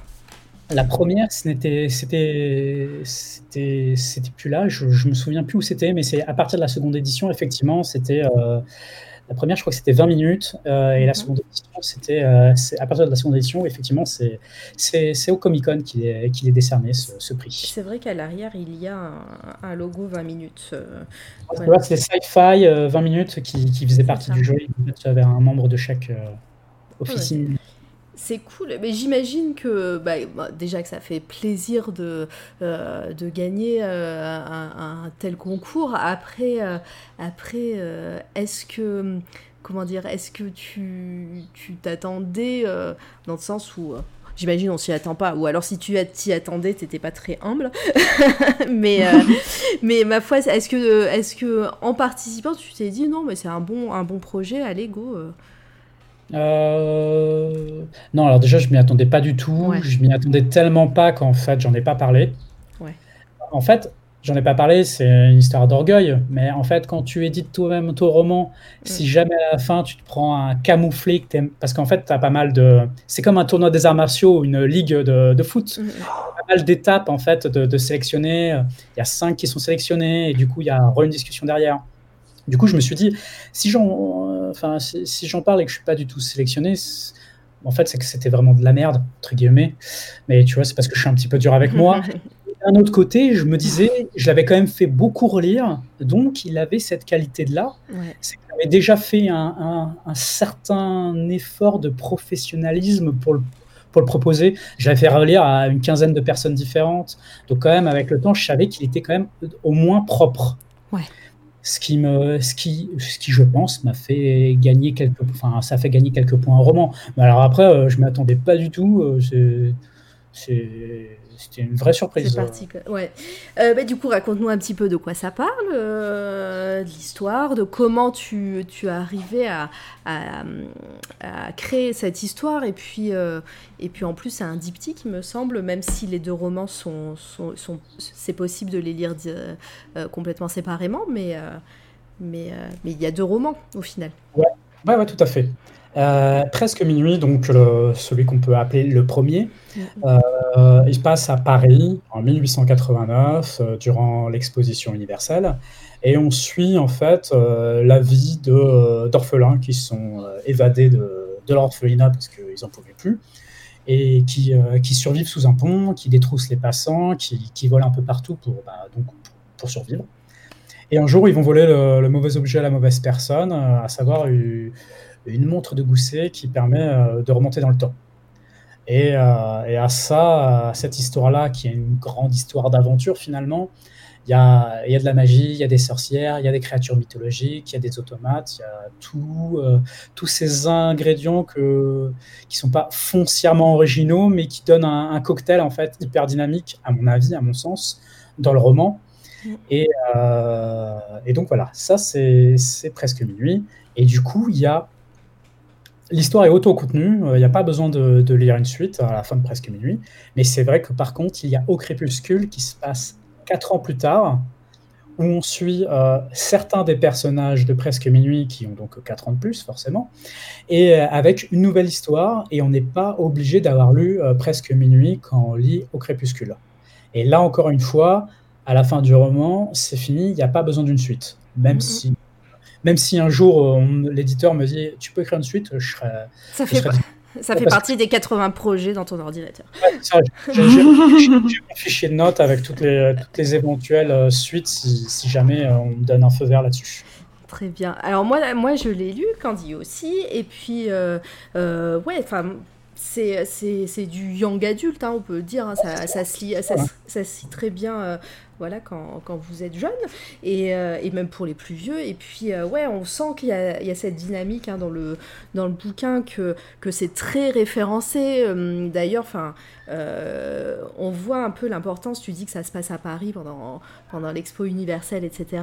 On voit l'importance que la ville a dans, dans ton bouquin et que même l'importance des rues, etc. Donc, quand tu travailles sur ce genre de livre, euh, moi qui te suis en plus un peu sur Instagram, euh, on voit que, que tu, tu recherches euh, plein d'infos, plein de, euh, de précisions, etc. Et donc ça fait partie aussi de ton travail, ça. Bah, en fait, moi, j'estime faire du divertissement. Donc, j'estime. Et là, pour le coup, c'est grand public, on va dire. Ouais. En, en comparaison, on va dire, par exemple, à- au jeu de rôle que euh, euh, précédemment. Mais je me dis que le respect du lecteur, c'est de. Même si tu lui donnes du divertissement, même si c'est euh, peut-être plus simple, il faut être généreux, il faut être sérieux dans ce que tu lui donnes et il faut lui donner plus que ce qu'il attend. Et du coup, bah, dans Presque Minuit, c'était récupérer toute la doc sur l'exposition universelle et que même si c'est un roman entre guillemets de fantasy avec euh, un, monde, euh, un monde avec de la magie cachée, Mm, mm. Il faut que toutes les infos que tu donnes soient réelles, concrètes. Il faut que, il faudrait presque que quand on lise, on puisse se dire, ah, il s'est pas foutu de notre gueule. En fait, tout, tout est vrai en fait dans tous les petits détails qu'il a dit, mis à part le côté fantastique. Et il y avait un autre truc, c'est que euh, on en revient au contraste.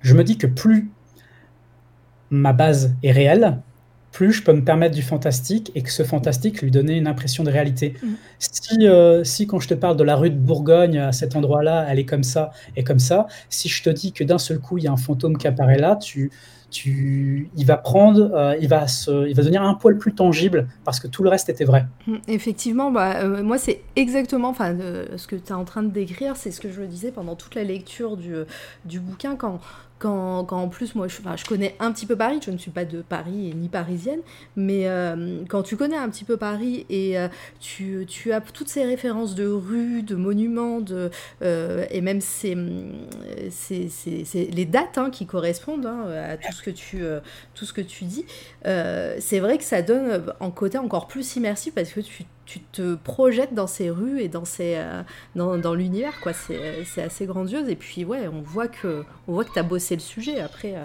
t'es de la région parisienne, toi? Oui, je suis de la région parisienne, mais c'est vrai que quand j'ai écrit Presque Minuit, j'étais pas du tout parisien, par exemple. Ouais.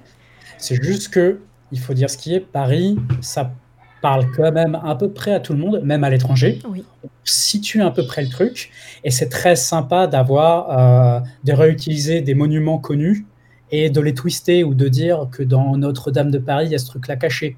Mm. Parce que là, tout de suite, les gens, ça, ça les excite un petit peu, ça convoque un imaginaire. Alors que si tu parles d'une une église euh, sans nom, bon, bah, les gens vont se dire ok, mais voilà, il va pas y avoir ce rapport au réel qui donne euh, une ossature, qui donne euh, du tangible, qui, qui pour moi rajoute en fait à l'univers. Et par exemple, dans Au crépuscule, je m'étais pris la tête parce que tout- toutes les scènes ou tous les chapitres correspondent au vrai cycle lunaire de, de la période 1893. Toutes les dates, en fait, le cycle lunaire correspond bien au vrai cycle lunaire de l'époque. Je voulais essayer que tout coïncide. Sauf que comme mon histoire elle est liée au cycle lunaire, il y a des moments où je devais réussir à, ralentir l'action pour que ça tombe pile au bon moment où j'avais mes scènes les plus fortes par rapport au cycle ou non de la Lune. Ouais, ouais, t'as dû, te, t'as dû te casser la tête avec ça. Ça fait partie du fun du truc parce que quand ça prend chasse, c'est un, c'est comme un Tetris quoi, t'es super, ou comme un puzzle quoi. T'es super content parce que tout, tout colle. Ouais, mais c'est clair. Candy, tu voulais ajouter quelque chose par rapport au, au bouquin? Je sais que tu es en train de le lire là en ce moment, donc. euh, Ouais, moi je suis en train de le lire. euh, J'ai hâte de, de savoir la fin en fait. Et je trouve que tu as une écriture qui est très fluide et qui pour autant, euh, on disait que c'est du young adulte, mais euh, euh, je trouve que par rapport à d'autres livres qui sont euh, réputés d'être ce style-là, euh, une manière d'écrire et un vocabulaire qui est quand même, euh, comment dire, euh, appréciable aussi pour des adultes. Et, je trouve que c'est hyper. euh, du coup, ça donne du rythme aussi euh, au récit. Et on sent effectivement que tu as fait des recherches historiques et que euh, c'est ça qui rend le truc immersif aussi, effectivement, c'est que bah, on s'y voit en fait. Moi, je connais pas Paris par cœur, mais voilà, quand, quand tu parlais de Notre-Dame de Paris, parce qu'il y a quelque chose là-bas, ouais, pour avoir déjà été à Notre-Dame de Paris, ça, ça rend ce truc mystique. Et euh, tu disais, euh, par exemple, c'est vrai que Paris est très connu à l'étranger. Du coup, est-ce que tes romans ont été traduits euh, en anglais ou dans d'autres langues? Euh, presque minuit est traduit en russe. D'accord. imp- improbable, ok. avec, avec- avec une couverture, euh, avec une couverture très, très différente que euh, Marat n'arrivera pas à retrouver parce que c'est écrit en cyrillique. non, mais si, je crois que tu l'as mis sur ton. Ouais, j'ai dû le mettre quelque sur part ton sur- avec une Facebook, je, couverture je l'ai vu. qui a rien à Allez. voir. Pour revenir sur l'histoire de, de, de mon écriture, euh, moi, j'estime pas que j'écrive très bien. Je pense que c'est mon point faible. Je pense que j'ai beaucoup de. J'ai encore à apprendre, en fait, euh, dans, dans, ma façon d'écrire. Je pense que je suis encore jeune dans, dans, dans ma compétence euh, littéraire, on va dire. Je, je complexe un petit peu là-dessus. Et justement, en fait, euh, peut-être une petite parenthèse, c'est parce que je complexe là-dessus que je suis hyper attaché à avoir une rythmique de scénario hyper forte et d'avoir des faits historiques très réels pour me dire, même si vous trouvez que j'écris pas top, au moins vous pouvez pas dire que je me fous de vous sur la façon de rythmer mon histoire, sur les événements, sur les personnages et sur les infos que je vous donne. Donc après, ça, c'est à moi de, de m'améliorer, en tout cas par rapport à mon avis personnel que j'ai sur ma façon d'écrire. Et il y a aussi le fait que euh, Presque Minuit, je l'ai écrit il y a 10 ans.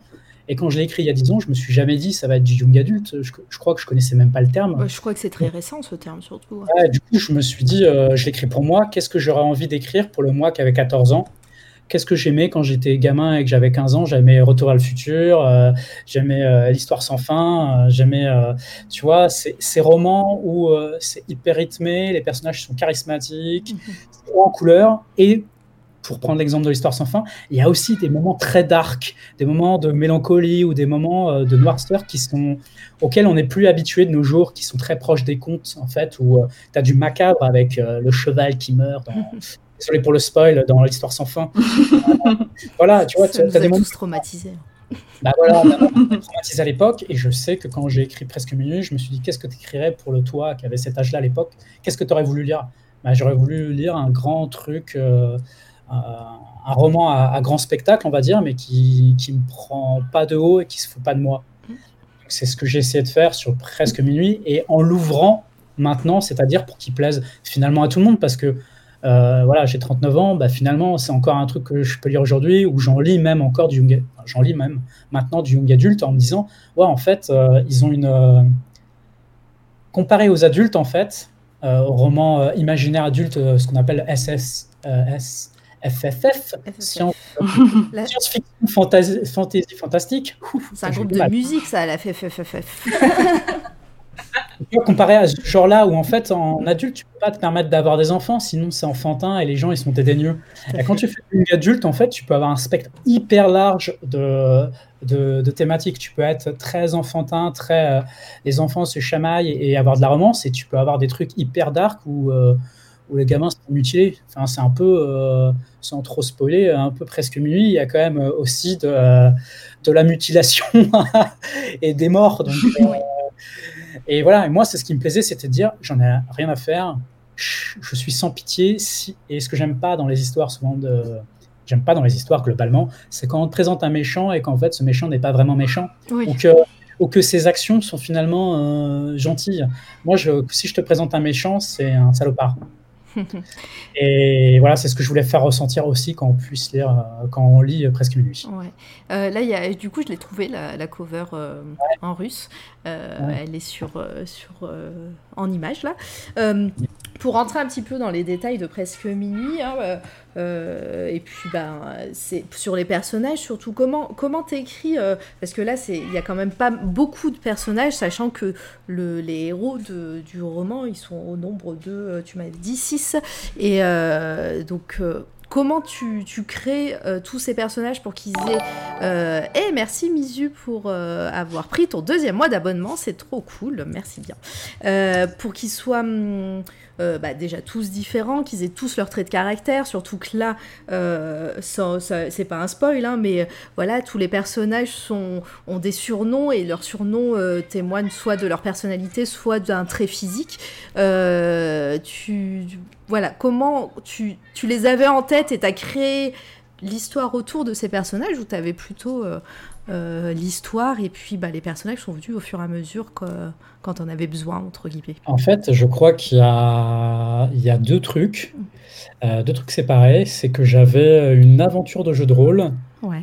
que, que j'ai dû faire jouer, qui était dans un monde médiéval fantastique, où euh, il y avait des éléments, des scènes qui, qui me parlaient et que je n'avais pas réussi à, euh, comment dire, à accoucher, à vraiment sortir. Et c'est un truc qui revient souvent dans la façon dont, je procède, c'est que j'ai des images. j'ai des images de, de scène. C'est-à-dire que j'écoute de la musique et je vais voir des gens autour de moi. On est sur une tour perdue au-dessus des nuages et la tour commence à s'écrouler. Comment on fait pour pas crever? Il faut qu'on chope des choses qui nous permettent de voler. Il faut qu'on s'attrape par la main. Il y a des ennemis qui nous attaquent. Voilà. Ça, par exemple, c'est une scène que j'ai injectée dans Presque Minuit. Ouais. Et j'en ai eu 3-4 comme ça. Et quand moi, c'est des scènes qui me galvanisent, que je trouve très fortes, euh, que je visualise complètement, où je me dis, ah, il pourrait y avoir ce personnage-là, ici, ici, ici. Et en fait, elle euh, rythme tout mon roman, qui est souvent structuré en actes. euh, c'est mon côté un peu euh, littéraire, théâtral. Et, et du coup, j'avais déjà ces éléments-là. Pour les personnages, euh, alors comme on l'a dit, je viens du jeu de rôle, Oui. donc souvent c'est quand même beaucoup plus sympa euh, quand tu as un binôme d'avoir Laurel et Hardy, c'est-à-dire d'avoir un petit rigolo, un grand plutôt bedonnant, et d'avoir ce contraste, encore une fois des contrastes, mais c'est vachement... En fait, il faut très bien par binôme Laurel et Hardy. Et ben quand j'en ai eu six, il fallait que j'ai mes six Laurel et Hardy les uns par rapport aux autres. Ouais. Euh, un nombre de filles euh, assez important, un nombre de mecs assez important, des grands, des petits, des jeunes, des vieux, des bagarreurs, des réservés, des intellos, des impulsifs, des blagueurs, des taiseux. Il fallait que j'ai un petit peu de tout. Et au fur et à mesure, tu essayes de mixer ça pour avoir une famille. Euh, et pour ce qui est des surnoms, c'est parce que effectivement, quand tu as l'orphelinat et que tu te chamailles, bah, au lieu de t'insulter, bah, ton insulte, c'est de trouver un surnom comme Morve ou, ou pleure parce qu'elle est tout le temps en train de chouiner. Euh, et du coup, c'est des choses qui restent. Et puis finalement, c'est très euh, dans, dans l'imaginaire de, Paris 1900 de se dire Gavroche, de se dire euh, pleure, de se dire morve, de se dire allumette, qu'ils aient tous des surnoms en fait qui les caractérisent un peu. Tout. Alors du coup, ça donne des personnages qui sont relativement stéréotypés, mais que le roman est censé nuancer au fur et à mesure du temps pour montrer qu'en fait, ils ne sont pas que ça et que ils s'amendent de ça. D'ailleurs, euh, d'ailleurs, dans Au crépuscule, les personnages commencent à refuser leur surnom pour prendre leur vrai prénom. Très bien. En disant je- j'évolue, je ne suis plus cette personne-là, je ne suis plus juste le cliché que j'étais euh, quand j'étais enfant. Ouais. Ouais, oui, il y a une évolution euh, dans les personnages et puis, et puis au fil du roman aussi, hein, dans tous les cas.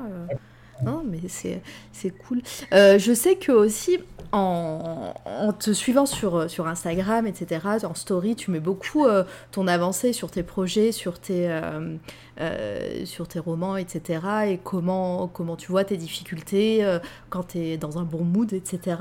Euh, ça t'aide de, de, de faire ça sur, euh, sur les réseaux sociaux ou, euh, ou t'aimes bien justement euh, créer un petit, une proximité aussi avec tes lecteurs? Euh, J'aime pas particulièrement créer une proximité avec les lecteurs. Ouais. Je suis, pas- je suis plutôt introverti. Je, je, je suis pas forcément à l'aise sur, euh, sur, euh, sur la façon de- d'exprimer mon ressenti, mais je me suis aperçu d'un truc intéressant, c'est que je commence quand même à avoir de l'expérience et que j'arrive à avoir des schémas dans la façon dont j'appréhende les choses. Et je m'aperçois qu'en fait, il y a des astuces dans ma façon de procéder. Il y a des biais, j'ai des raccourcis qui peuvent être bons ou pas bons.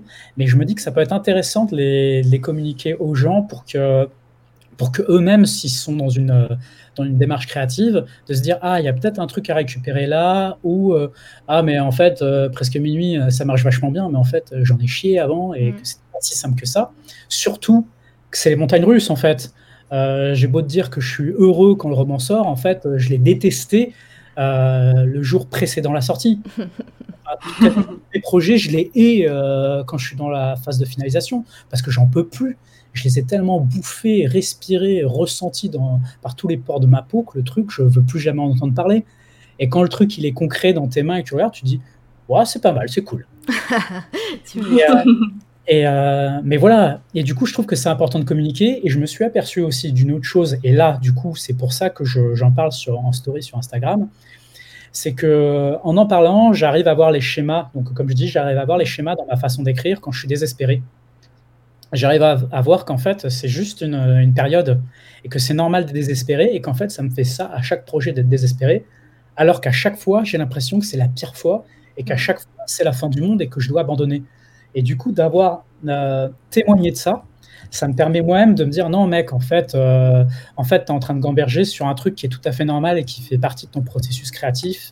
À chaque fois tu te mets à dire je vais chialer parce que parce que j'y arriverai jamais à trouver l'astuce pour patcher mon scénar qui qui fonctionne pas ou à arriver à trouver le, bon élément. Mais en fait ça te fait ça tout le temps et à chaque fois et à chaque fois je suis stressé comme pas possible.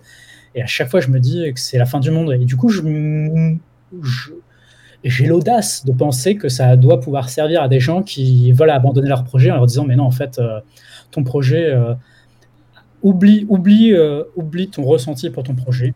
Qu'il soit bon ou pas bon finis-le. Une fois qu'il est fini tu reviens dessus et là tu vas t'apercevoir que tu arrives à le peaufiner. Par contre un truc que tu veux qui soit bon tous les jours tu n'y arriveras jamais malheureusement parce que c'est on est trop exigeant avec nous-mêmes. Enfin si tu es un minimum compétent et pro tu es exigeant avec toi-même euh, et, en fait, on n'y arrive pas. Donc, en fait, je pense que c'est important d'avoir du feedback de quelqu'un qui est un petit peu plus vieux, qui est un petit peu plus expérimenté sur, sur ces questions-là pour dire, bah, teste toi aussi. Mm, mm. Et, et toi, quel est, quel est euh, aussi ton feedback et, est-ce que tu as des. Euh, alors, j'aime pas encore. Alors, à chaque fois, je, le, je pose la question, mais je sais que j'aime pas cette expression, mais des influences et des gens qui, qui, te, qui, qui sont là derrière toi, des, des mentors, entre guillemets, hein, ou, ou euh, qui peuvent t'aider, ou euh, vraiment tu es, pas, seul avec toi-même? j'ai pas, pas trop ça. Après, dans, je n'ai pas ça. J'ai pas de, pas de personne qui est un peu plus âgée que moi qui me dirait il faut plutôt faire comme ça. En plus, moi, je suis un peu je suis un peu en conflit avec l'autorité euh, créative. Il ne faut pas trop me dire ce que je peux faire. Si tu me dis qu'il ne faut pas que je fasse ça, c'est exactement ce que je vais faire juste, juste pour voir pourquoi. Mais, euh, mais à l'inverse, j'écoute beaucoup, je lis beaucoup les conversations entre, entre auteurs. Euh, je, trouve que c'est vachement intéressant d'écouter deux auteurs, deux autrices, des, des créatifs parler entre eux sans participer à la conversation, parce que ça te permet d'avoir un recul et de piocher en fait dans ce qui se dit pour construire toi-même ta façon d'appréhender les choses, parce qu'on a tous une façon différente d'appréhender euh, la, créativité ou notre, notre travail, on va dire. Et, euh, je trouve ça vachement intéressant, tu vois, de suivre des fois quelques blogs ou quelques pages Facebook où de temps en temps je picore et je me dis ah ouais, mais j'ai pas de j'ai pas de nom à même dropper là pour euh, pour dire que lui ou elle, euh, c'est vraiment, euh, c'est vraiment le, boss du game qui, qui, sera, qui vivrait tout le temps. C'est clair.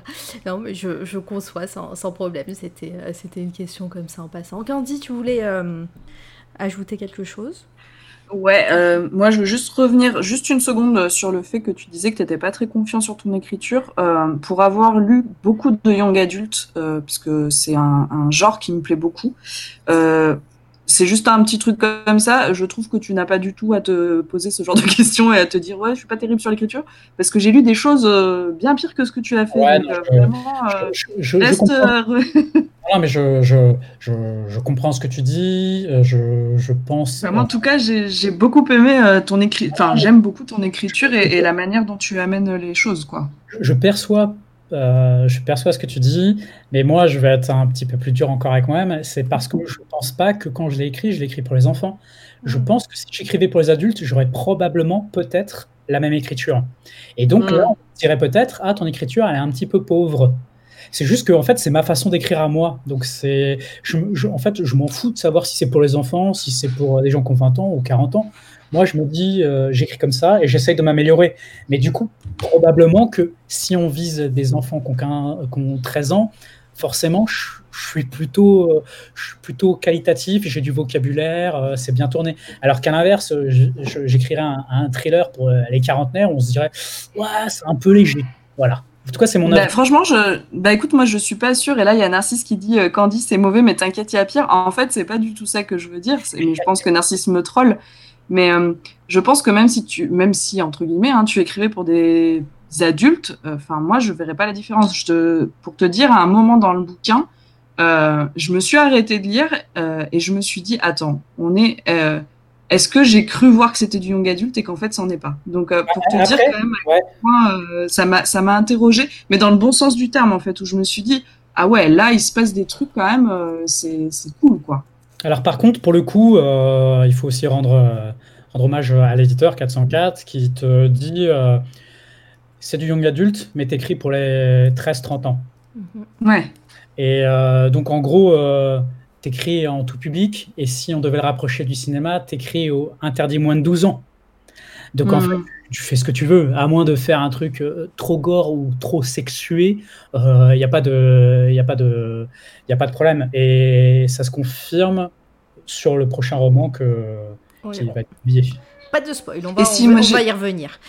J'ai juste une, der- une dernière question sur, euh, sur Presque Minuit. Euh, tout à l'heure, on disait que sur les jeux de rôle, c'est toi qui faisais le graphisme et tout ça. Est-ce qu'on peut parler de cette magnifique couverture, même si c'est pas toi qui l'as faite? Je ne sais pas. Est-ce que c'est toi qui a, qui a fait euh, la couverture? Ou est-ce que c'est l'éditeur qui s'est chargé de ça?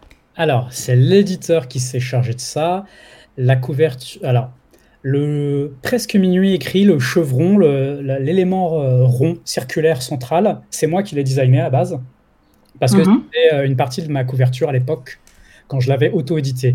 Par contre, Axel Mahé, Soupacat, c'est son, c'est son pseudo, il a tout repris et il a proposé la couverture que vous voyez à l'heure actuelle, avec les engrenages, les dorures, les vernis sélectifs, et il a remis ça en forme de lui-même. Et c'est magnifique, effectivement. Ouais, elle est absolument magnifique cette couverture. Et là, on a une question de Narcisse qui dit d'ailleurs qu'est-ce qui définit exactement le young adulte en dehors de l'aspect éventuellement pornographique, par exemple?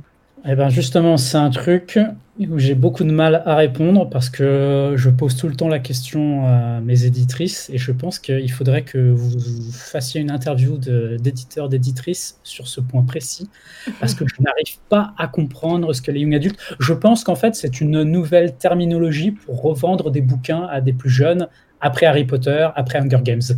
Mais en fait, euh, pour moi, c'est c'est tout public en fait. C'est juste que euh, c'est histoire de creuser une nouvelle catégorie, une nouvelle gamme. Je crois que c'est prévu normalement pour les 13-20 ans, mais comme on voit, on est tous, euh, on a, on a tout- on a- personne n'a 13 ans, donc euh, C'est ça.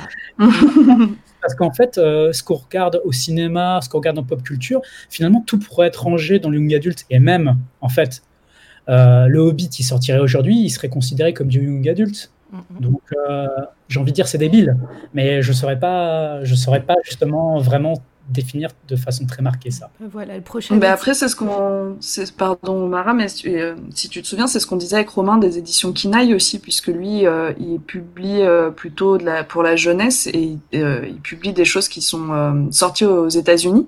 Et donc, il disait que justement, il n'y avait pas euh, ce, ce classement, en fait, enfin, cette classification euh, si marquée euh, de d'âge de lecture, hein, si je dis pas de bêtises, euh, Mara. Oui, oui, c'est ça. En fait, aux États-Unis, euh, c'est euh, c'est soit tout public, soit après euh, autorisé, euh, interdit au moins de 18 ans ou 16, enfin c'est peut-être 16 ans aussi. euh, mais euh, mais c'est vrai que c'est moins marqué euh, aux États-Unis que nous en France où euh, vraiment euh, t'as- tout est cloisonné quoi. Après, Nar- Narcisse a, Narcisse a pas tort euh, et même a probablement raison que euh, le young adulte, c'est vrai que souvent, on va dire que le roman, il s'adresse à l'âge du lecteur plus 2 ou 3 ans. C'est-à-dire que si ton lecteur, tu vises euh, 13, il faudrait que normalement il en ait 15 ou 16. Oui. Et C'est vraiment une règle empirique euh, dont perso, je me fous un peu. Mais euh, effectivement, je pense que chez les marketeurs, c'est un petit peu l'idée, c'est que, euh, et puis chez malheureusement euh, certaines personnes, c'est que quand elles passent en salon et qu'elles te disent, les, euh, quoi, ils ont 40 ans, ah bah non, ça sera jamais pour mon enfant. Et à l'inverse, le, le, le garçon ou la jeune fille vont venir, et si la saison, c'est vrai que c'est probablement plus séduisant pour eux que quelqu'un qui est un, un vieillard, quoi. Ouais, non mais c'est clair. Et puis, euh, et puis après, oui, je pense que c'est clairement un truc euh, marketing. Et, euh, et euh, puis après, on demandera au prochain, au prochain éditeur qui viendra. Tu nous feras, tu nous feras un contact avec euh, 404 éditions, on demandera. Avec plaisir. Ouais, moi je Ouais. dis oui. Euh, pour, bah, d'ailleurs, pour rester sur euh, 404, euh, du coup, toi, tu as gagné le, le concours, le- la première édition de leur concours, là. Et, Ouais. bah, et ensuite, ils t'ont fait confiance pour la suite, euh, parce qu'ils pouvaient juste éditer ton, ton premier livre et te dire au revoir, mais après, euh, ils, ont, ils, ont, ils ont continué, quoi, à te faire confiance. Ouais, c'est cool. Ouais, effectivement, bah, presque minuit, ça, ça, ça a quand même bien, bien fonctionné, Ouais. vendu. Et du coup, bah, forcément, moi, je les, je les ai tannés sur, euh, sur écrire une suite. Et euh, une suite que j'avais pas prévue euh, quand j'ai écrit presque minuit. Enfin, quand j'avais fini d'écrire presque minute, je me suis dit, allez, c'est fini, c'est bouclé. puis c'était il y a 10 ans, encore une fois. hein. Donc voilà, j'avais terminé. Sauf que quand le roman est sorti, je me suis aperçu qu'à la fin de mon roman, j'avais plein de personnages survivants et que ces personnages survivants, ils étaient très hauts en couleur. Ouais. Euh, ce que je veux dire par là, c'est qu'ils ils ont tous un style badass, dur à cuire à la fin, où euh, ils sont tous à moitié éclopés, mais éclopés cool. Ouais. c'est horrible de dire ça. Mais non, mais ce que je veux dire par là, c'est qu'il y en a un qui a un œil de pirate, il y en a un qui a un bras en fer, il y en a un qui a un machin. Du coup, tu dis, mais en fait, euh, je me suis dit, en- du moins, j'ai une équipe de X-Men maintenant. J'ai super-héros, quoi. Enfin, ils ont tous, en fait, un trait caractéristique qu'ils n'avaient pas au début du roman, et je m'en étais pas aperçu. Et je me suis dit qu'en fait, j'avais un casting de personnages à la fin de presque minuit de 15-20 personnages encore survivants et qui formaient une galerie de personnages géniale. Euh, et qui, surtout, il pouvait être très intéressant de les faire évoluer sur plusieurs années pour les reprendre quatre ans plus tard et de voir comment ils ont évolué, comment ils ont mûri, comment certains sont devenus plus torturés, comment certains sont devenus plus positifs. Mm. J'avais une, une belle histoire à, à mettre en scène, un truc euh, pas facile, un peu osé, mais qui valait le coup. Et du coup, c'est au crépuscule que j'ai vendu euh, aux éditrices qui m'ont dit euh, bah banco, vas-y. Ah, mais c'est cool. Euh, et euh, au niveau aussi de ton, ta, ta façon de travailler, euh, pareil, hein, ça je le découvre en te suivant hein, sur les réseaux sociaux, tu pousses même le vice, hein, si je puis dire, à, à intégrer euh, pendant que tu écris ou, euh, une, une playlist pour les personnes qui lisent ton, ton bouquin ou même à imaginer les acteurs qui pourraient, qui pourraient jouer des personnages de tes livres. Ou alors c'était juste dernièrement pour le prochain livre dont on va parler. C'est c'est dernièrement, parce Ouais. que la musique, de toute façon, c'est euh, c'est ma base d'imaginaire. J'écoute euh, n'importe quoi, n'importe quelle chanson. euh, ça marche pas tout le temps, mais parfois, elle passe en fond et je visualise une scène. Donc, euh, pour reprendre l'exemple, la scène de, de la tour qui s'effondre, ce genre de choses, j'avais une Mhm. musique en fond. Du coup, c'est des morceaux que je me remets en fond à partir du moment où je dois euh, rédiger proprement, parce que ça va porter mon écriture. Je vais être emballé, je vais être intense, je vais être galvanisé. Et, euh, et je trouve ça très important, et probablement encore plus en young adulte, que tous les curseurs soient à fond. Les personnages ils doivent ressentir au maximum tout, ils doivent chialer, ils doivent se battre, ils doivent se déchirer, ils doivent aimer, ils doivent, tout, tout, tout, tout le temps, ils doivent jouer leur vie. Et d'avoir la musique en fond, il faut dire ce qui est, ça te rajoute du pathos en tant Oui. qu'auteur. Tu es, à fond, tu es, en train de chialer pour tes personnages, et ben tu t'en fous, tu l'écris, tu y vas comme ça. Et, euh, et ça donne, euh, bah, moi, c'est du combustible en fait pour, euh, pour quand j'écris. Mhm. Effectivement, pour presque minuit, je n'avais pas, euh, j'avais pas un visuel euh, d'acteur. J'avais plutôt un visuel de, de grand film d'animation, donc, euh, donc j'avais pas d'idée préconçue sur mes personnages. À l'inverse, sur le Ordo, sur le roman qui, qui va sortir en, en septembre, comme il est réaliste, qui se passe de nos jours, à notre époque, à New York, je me suis dit, eh, ça serait cool que ça soit des acteurs que je connais ou que j'ai présélectionnés qui incarnent ces personnages-là. Parce que quand je les mettrai en scène, je verrai leur phrasé, je verrai leur, euh, leur embonpoint, je verrai leur démarche, je verrai leur petit clin d'œil, leur petit sourire de, en coin.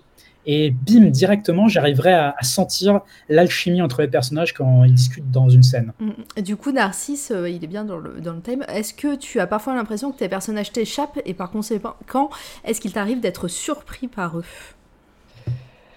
Euh, je sais que c'est une question euh, qu'on a tendance à avoir. Moi, il n'y a pas grand-chose qui m'échappe quand j'écris. Je suis contrôle fric. Mm. Donc, je vais toujours. J'ai des jalons en fait sur la façon dont mes personnages doivent se comporter ou ce qui doit leur arriver et la façon dont ils vont réagir. Et par exemple, pour Au Crépuscule, c'est la réaction d'un personnage qui fait que le scénario, que le roman s'est écrit parce que je savais que je voulais qu'un personnage réagisse mal et je me suis dit, waouh, ça ferait une histoire dingue si ce personnage-là réagissait comme ça. Et à l'inverse, du coup, je travaille énormément en amont pour que ça soit fluide, pour arriver jusqu'à cette étape-là, pour pas que ça fasse forcer, pour pas que ça fasse coincer. Tout doit aller vers ce moment-là. Du coup, c'est moi qui les contrains, même si des fois, quand j'imagine la suite, je me dis, bah, la logique, ça serait que machin soit comme ça, même s'il a dit ça, même s'il a dit l'inverse à ce moment-là. Donc, euh, réponse nuancée là-dessus. Bien. Et ben du coup, parle-nous euh, parle-nous de Ordo, euh, ton futur, euh, fut- ta future sortie. quoi. Euh, ouais. euh, Si tu as le droit d'en dire un petit peu. hein. ouais, Voilà, évidemment. Bah, en fait, euh, pour le coup, ça sera une... peut-être la première fois que j'en parle vraiment. Ouais. C'est même la première fois que j'en parle vraiment. Allez, une exclue sur C'est toi la radio. Oui Merci Ordo, ça sort le 10 septembre, toujours chez 404. Boum. Mhm. Euh, donc là, c'est un roman euh, young adulte, mais franchement, je suis un filou parce que euh, quand vous le lirez, vous vous direz, il s'est un peu foutu de notre gueule en disant que c'était pour la jeunesse. Mais les éditrices qui vont entendre ça, elles vont sourire aussi, mais il faut dire ce qui est. En fait, tous les héros ont entre 20 et 30 ans. Euh, ça se passe avec des immortels qui ont 200, 300, 400 ans. Donc, les gamins, là, ils sont pas présents. Euh, ça se passe à New York, de nos jours, et on suit. euh, Il y a cinq familles à New York qui, euh, qui manipulent euh, une magie, une magie noire qui, qui est en provenance d'un monde souterrain, un monde infernal qui s'appelle l'infra. Et ces cinq familles qui, qui vivent ensemble parce qu'elles sont toutes reliées par un ancêtre, par le même ancêtre. Et ben en fait, elles, elles ont la main mise sur New York, sur notre New York actuel, et un petit peu sur le territoire euh, des États-Unis. Et euh, il se trouve que le, patriarche de, l'Ordo, l'Ordo Magica, euh, décède. C'est le, début du roman, c'est le pitch, c'est l'accroche, il décède. Et les, cinq descendants les plus jeunes, contre 20 et 30 ans, voyant que leurs parents sont un peu immortels et que bah, pourront jamais s'élever dans la hiérarchie, bah, décident de faire un braquage, un casse dans la famille pour devenir roi à la place des rois. Donc il y a une ambiance euh, d'occultisme, de mafia, de braquage de banque ou de, euh, de casse, euh, avec des personnages très ancrés dans New York, très variés, avec des pouvoirs, des capacités. On est dans du Clive Barker pour ceux qui connaissent, on est dans Mhm. du, euh, du Neil Gaiman dark. On est dans du euh, Hellraiser un petit peu à, certains moments. On est vraiment dans un aspect un peu plus horrifique où euh, ils ont tous des, particularités, des pouvoirs qu'ils vont devoir combiner entre eux durant, euh, durant une petite semaine où ils doivent provoquer le casse. Donc c'est un, un roman à grand spectacle, c'est un, film de mafia, un film de casse, un truc à la mission impossible. Et là, pour le coup, on est quand même un peu plus sur du sanguinolent parce que la devise, la devise de l'Ordo d'ailleurs, c'est le pouvoir est dans le sang. Ah oui. Parce que, que si tu fais partie de. Tu es un, un descendant de, de l'ancêtre, tu peux manipuler l'obscur, la magie, euh, la magie noire de l'infra. Donc il y, a- il y a un côté comme ça très. euh, bah, et aussi un truc avec beaucoup, beaucoup de rebondissements parce qu'on est habitué dans les histoires de casse à ce qu'il y ait toujours des, des twists un peu euh, de manière régulière. Donc Constantine, Supernatural, euh, enfin pas mal de pas mal de choses comme ça. Donc on est quand même un petit peu plus sur le, un petit peu plus élevé en termes d'âge, un peu plus grand public aussi pour le coup parce que ça pourrait faire un, un grand film d'action, même si film d'action serait un petit peu trompeur par rapport à, cette ambiance thriller aussi qu'il y a parce qu'il y a voilà il y a, y a quand même pas mal de mystères et j'ai beaucoup bossé en fait. euh, j'ai fait des annexes, j'ai bossé à la- l'arbre sûr. généalogique. C'est ce que Ouais. j'allais dire, tu as fait beaucoup, euh, enfin, tu as partagé beaucoup ça sur les réseaux sociaux où, où euh, autant tu as, parlé de, du roman lui-même quand tu l'écrivais, tous les, euh, tous les chapitres, chapitre par chapitre, autant euh, le, un gros du travail a été fait sur ces annexes, sur, euh, sur euh, bah, euh, l'arbre généalogique. Tu as fait une carte, il me semble aussi. Euh, je sais plus, après, voilà, il y a eu tellement de choses aussi que tu as, partagé, tout, tout en étant mystérieux, donc c'était, ça donnait envie en fait. En fait, euh, pour euh, encore une fois rentrer dans les détails, euh, quand l'éditeur m'a contacté et que je leur ai dit Ah, j'aimerais bien écrire presque minuit 3, ils m'ont dit Anthony, calme-toi, ça va aller, laissons le temps au temps. Hein. Presque minuit 3, ok, peut-être, on va voir. Mais ton roman, il est sorti depuis deux mois, donc euh, pas tout de suite. Ils m'ont dit Par contre, on voudrait que tu essayes, de... essaye autre chose. Essaye un autre truc, et propose-nous un autre univers, un autre style, un autre genre, euh, si tu kiffes. Je dis bah ouais. Par contre, euh, t'as quatre mois écrit, ah, t'as quatre mois et demi Ouais, pour l'écrire. c'est ce que j'allais dire, il est arrivé vite. Hein. Ouais, bah parce qu'il fallait qu'il ressorte en septembre, qui est un peu mon, mon slot de tous les ans, vu que Au Crépuscule est sorti en septembre euh, 2019, celui-ci sortira en septembre 2020. Euh, le Grand Prix sort toujours en début d'année et comme ils sortent un peu deux grands romans par an à peu près, Ouais. bah moi je suis plutôt en fin d'année et le Grand Prix est plutôt en début d'année. Donc ils m'ont dit, voilà, t'as quatre mois pour l'écrire. Mhm. Euh, J'ai dit c'est impossible. Oui, ok, je suis d'accord. Euh, et, euh, et du coup pour pas, parce que j'avais pas le temps, pour pas partir euh, n'importe où et que les éditrices me disent euh, non Coco, euh, là t'es parti un peu trop dans ton tordu fantastique que t'adores, mais ça va pas marcher. J'ai souhaité écrire une Bible. Donc j'ai écrit une Bible d'une vingtaine de pages sur la famille, sa généalogie, son histoire. Et je leur ai soumis en une semaine en leur disant euh, Est-ce que ça vous parle? Est-ce que, est que ça sonne chez vous? Est-ce que ça, ça...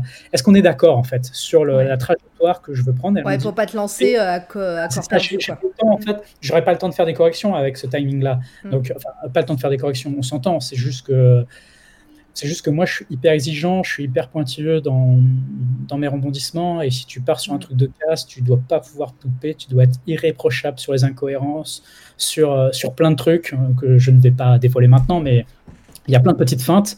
Et du coup, voilà, j'ai- écrit des annexes, un arbre généalogique, euh, une description de toutes les familles, euh, tous les usages de la magie, tout le lexique. Et euh, j'ai demandé, et on va voir si c'est le cas, à ce que ça rythme aussi le roman? Mon roman, il est théâtralisé encore une fois, il est spécifiquement écrit en actes. Acte 1, 2, Mhm. 3, 4, avec des titres.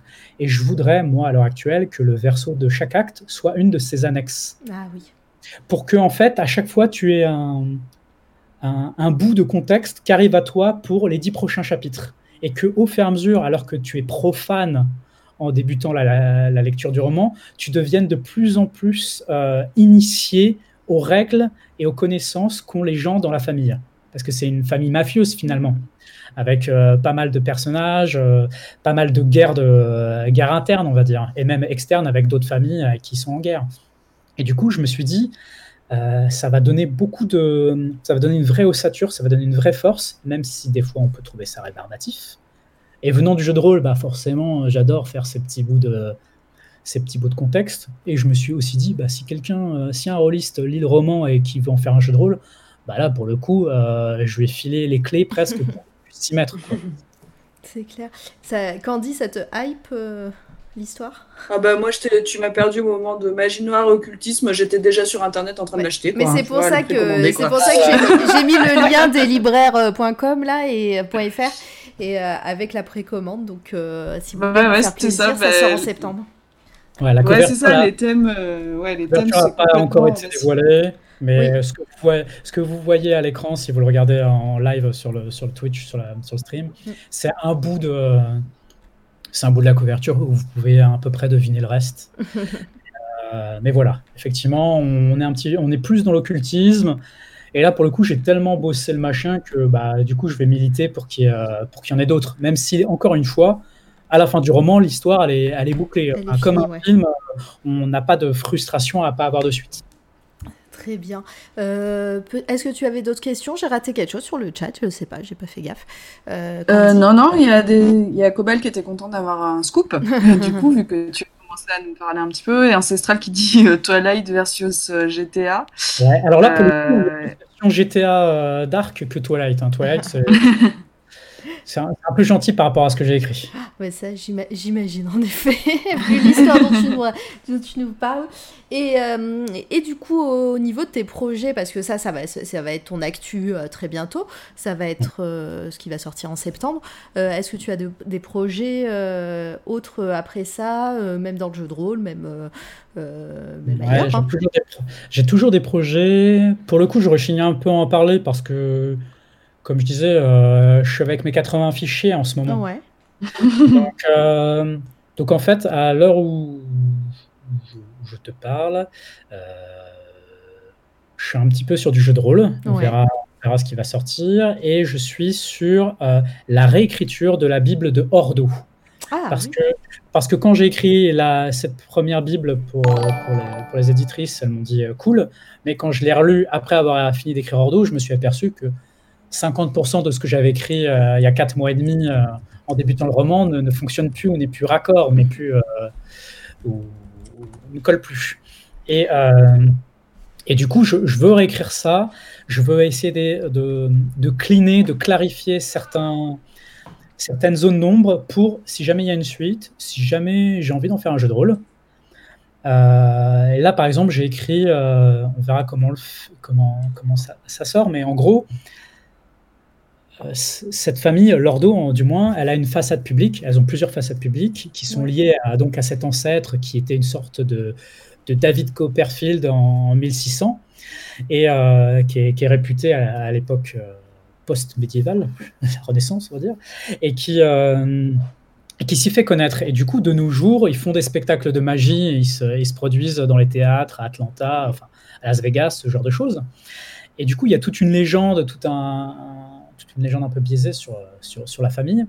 Sauf que cette, ce truc-là, je l'ai mis en scène. J'ai pris tous les paragraphes de la légende qui sont intégrés dans le roman et j'en ai fait un, un, flyer, un dépliant de 12 pages qui présente tout ça. Et a priori, on va essayer d'en faire quelque chose. Euh, pour l'imprimer peut-être, pour le pour le, pour le distribuer en flyer, ou moi en tout cas, avant la sortie du roman, je vais le, je vais le mettre à disposition en PDF. Ah oui. Et je pense même que les annexes et tout ça, on va peut-être les mettre en PDF aussi pour les distribuer à tout le monde. Enfin, en fait, c'est lisible avant d'avoir lu le, le roman. Le, le livre. Oui, comme, comme une preview, mais, euh, mais qui, euh, qui pousse encore plus loin l'expérience. Ouais, et puis, et puis, il faut dire aussi, c'est que je pense que mon roman est bien dense, parce que j'écris de manière assez dense où euh, il n'y a pas trop de blabla, il y a beaucoup d'infos, beaucoup de données.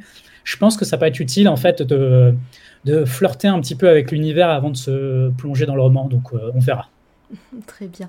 Euh, juste petite parenthèse, Ancestral t'a offert un abonnement à notre chaîne. Merci Ancestral. Tu offres des abonnements à C'est toi la radio à, à, tous nos invités, donc c'est cool. Voilà, tu es, tu es abonné à notre chaîne Twitch, Anthony. C'est cool. Euh, euh, est-ce que tu voulais ajouter quelque chose, Candy, par rapport à ça Ou est-ce qu'on pourrait passer peut-être au coup de cœur? On, a été, on parle depuis une heure et demie, hein, euh, les amis. Hein. Ouais, moi, j'ai juste une toute petite question après on passe au coup de cœur. puisque là, ton dernier roman se passe à New York, est-ce que tu as fait le même, même système de recherche que tu avais fait pour Paris ou est-ce que c'est un peu plus. Enfin, où tu détailles moins la ville et du coup, la ville prend moins de place dans le roman? Exactement. la, la, la, réponse la plus honnête, c'est que j'étais à New York, j'y suis déjà allé euh, avant le roman. Donc en fait, j'ai tout mon bagage de photos, j'ai tout mon bagage mm. de lieux importants à New York. Je connaissais déjà New York et c'est pour ça que j'ai choisi New York.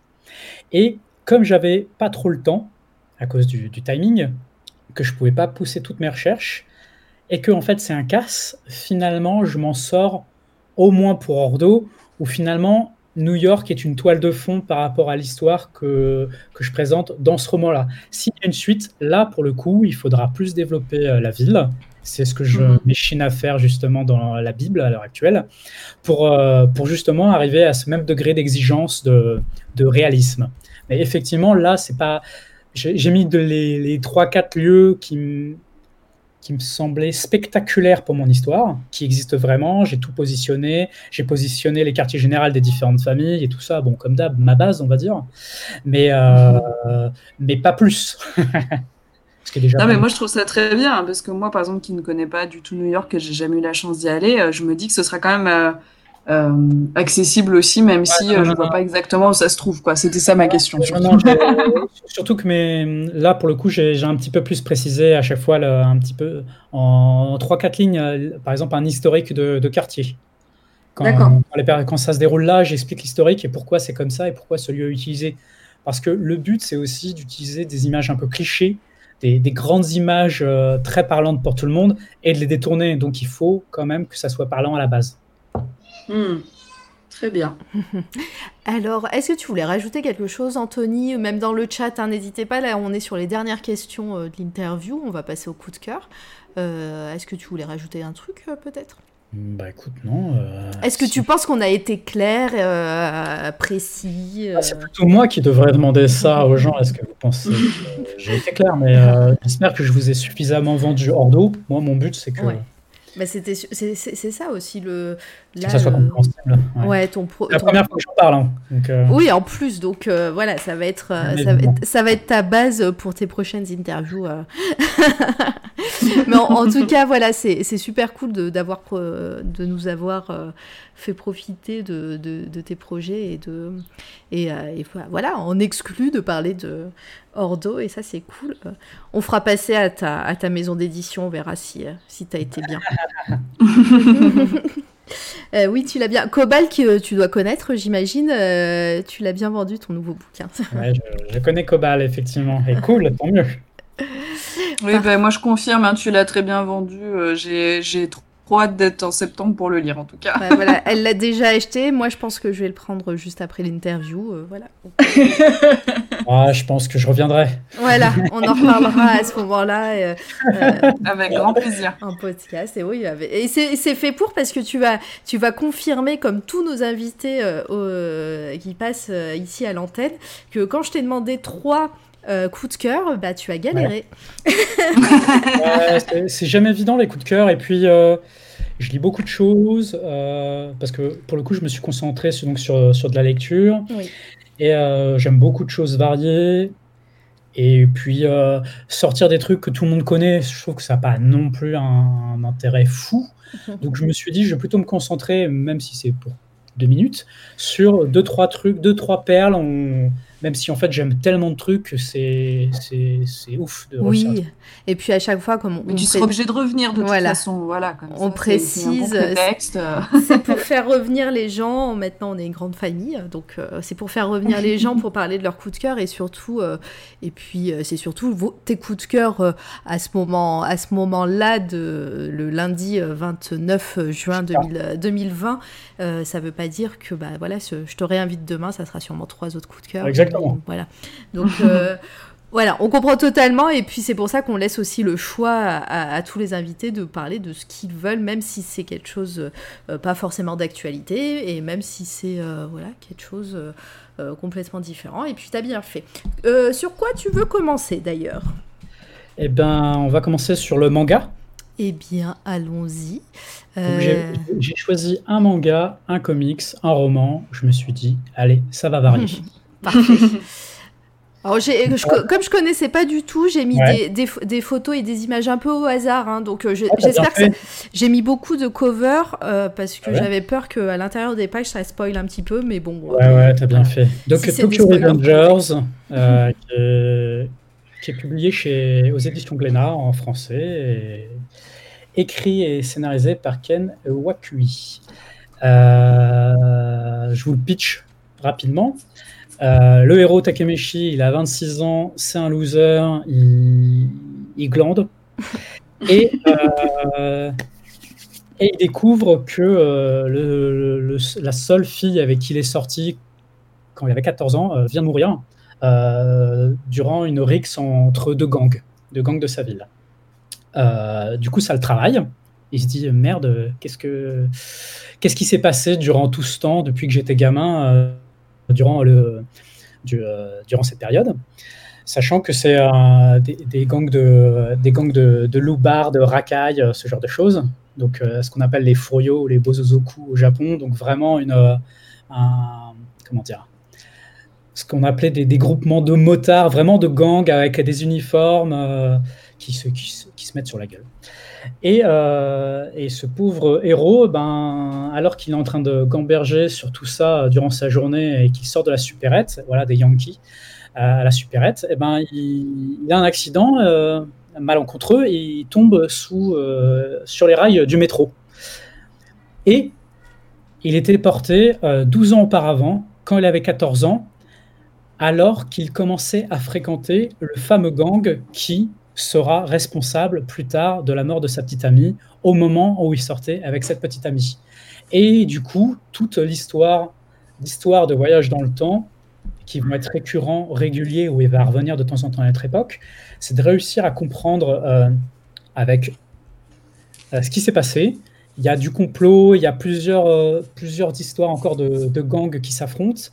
Euh, et une certaine mélancolie de ce que tu es à l'heure actuelle et de ce que tu étais quand tu étais gamin et de ce que tu rêvais d'être et que tu n'es pas à l'heure actuelle, qui est très bien narré, où les personnages sont très expressifs.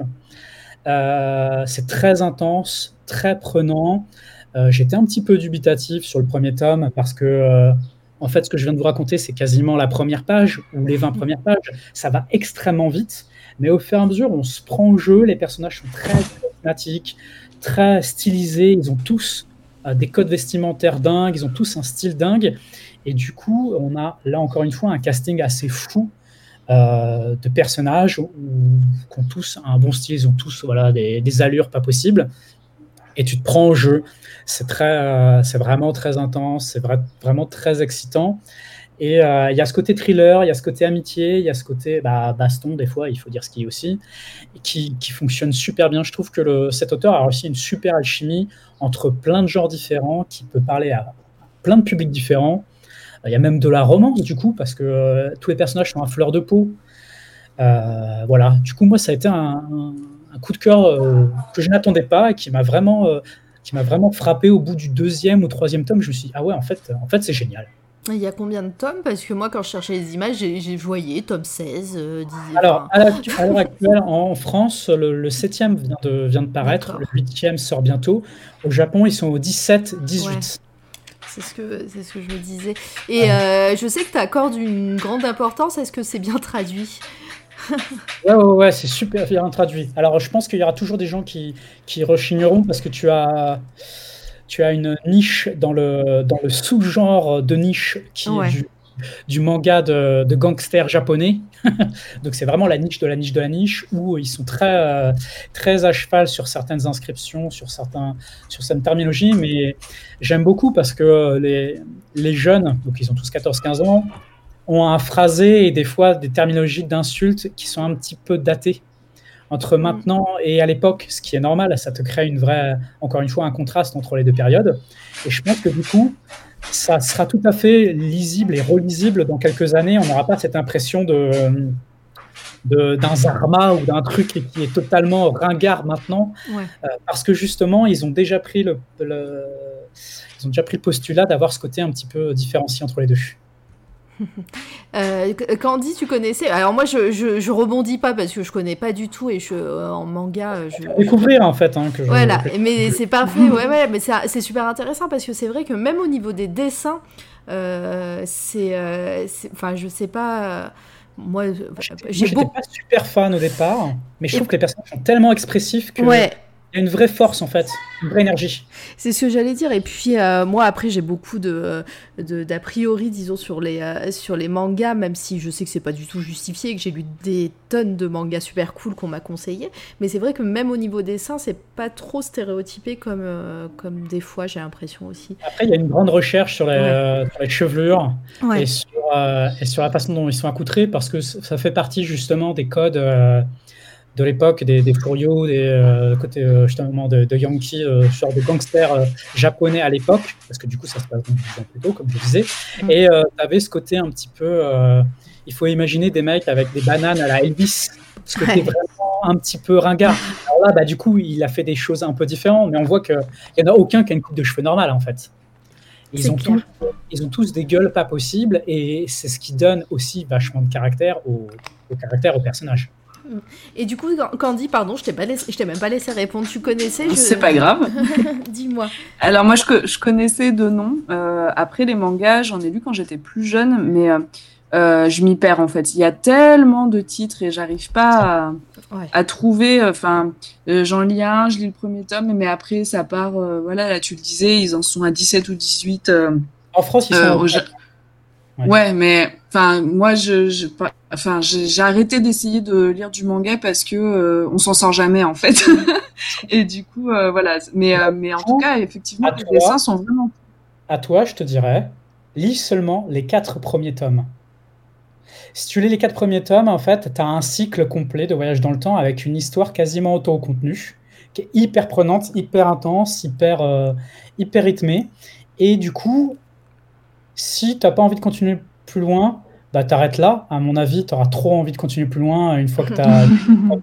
Mais je trouve qu'en 4 tomes, tu as un super échantillon de tout ce que ce manga peut apporter en termes de variété d'émotions, de mélancolie, de se battre pour un plus faible, de se battre pour ses idéaux, de se battre pour quelqu'un que tu aimes, tout en ayant de l'admiration pour des figures tutélaires un peu plus importantes, tout en et en ayant un peu de science-fiction, un peu de thriller, parce qu'il y a toute une partie que je n'ai pas évoquée pour pas spoiler. Et du coup, voilà, je pense que c'est hyper engageant en fait. Donc à voir, hein, mais voilà. En tout cas, pas s'arrêter juste au premier tome qui est trop classique à mon sens. Ah mais tu fais bien et en plus euh, le de donner comme ça, de faire découvrir quelque chose et en plus de dire bah voilà toi tu connais pas trop les mangas ou tu t'oses pas trop t'aventurer dans les mangas, bah voilà t'as un arc euh, quasi euh, qui vaut, qui qui suffit quasiment à lui-même. je trouve ça super cool et puis bah ouais moi ça me ça me hype un petit peu. En plus les thèmes abordés c'est c'est des choses que que je connais, enfin que j'aime beaucoup hein, ce, genre de thème. Euh, alors attends, je regarde en même temps sur euh, le chat. Je suis désolée, je peux pas dire euh, parler et en même temps et regarder le chat. On a raté des choses. Ne t'inquiète pas, je, non non, je fais, je fais le, je regarde en même temps Ancestral qui disait le monsieur attaché sur la chaise a besoin d'un doliprane. Qui a mal à la tête maintenant. C'est clair. Et, et ben en tout cas merci pour cette découverte. On va on va regarder ça. voilà. On a personne trop qui, qui, dans l'équipe qui, euh, qui connaît bien les mangas et tout, qui pourrait euh, nous en parler. Euh, en plus, c'est récent. Hein. Ouais, en plus, c'est récent. Mais je veux dire, dans l'équipe, c'est vrai qu'on ne parle pas trop de manga parce que, enfin, on, on, s'y connaît pas des masses et, et c'est vrai que ça fait toujours plaisir d'avoir un. C'est un bonus manga aujourd'hui. T'assures. T'assures. Et eh ben, on va passer à ton deuxième coup de cœur. Dis-nous tout. Tu veux faire quoi? Bah, je, je, pense que je vais prendre Black Hammer. Allez. Déjà, ça me parle plus. Black Hammer, donc comics de Jeff, euh, Jeff Lemire au scénario et Dina Armstrong euh, au dessin. Euh, Black Hammer, Black Hammer, Black Hammer, Black Hammer. Bah, du coup, Black Hammer, c'est l'histoire de. C'est pas une histoire facile à raconter, et du coup, je vais pas aller trop loin là non plus, histoire de pas spoiler, parce que l'un des grands intérêts du truc, c'est quand même la découverte. Mm. Donc, c'est l'histoire de six super-héros qui ont, euh, qui ont sévi et réussi dans, dans, une grande ville façon métropolis, Gotham, New York pendant des années. Euh, et qui jusqu'au jour où ils affrontent euh, le plus grand des méchants. Ils perdent l'un des leurs, qui s'appelle Black Hammer, et ils se retrouvent dans une petite ville des États-Unis, dans un environnement champêtre, dans une ferme. Personne ne se souvient d'eux, ils peuvent pas quitter la ville et ils sont sous des fausses identités.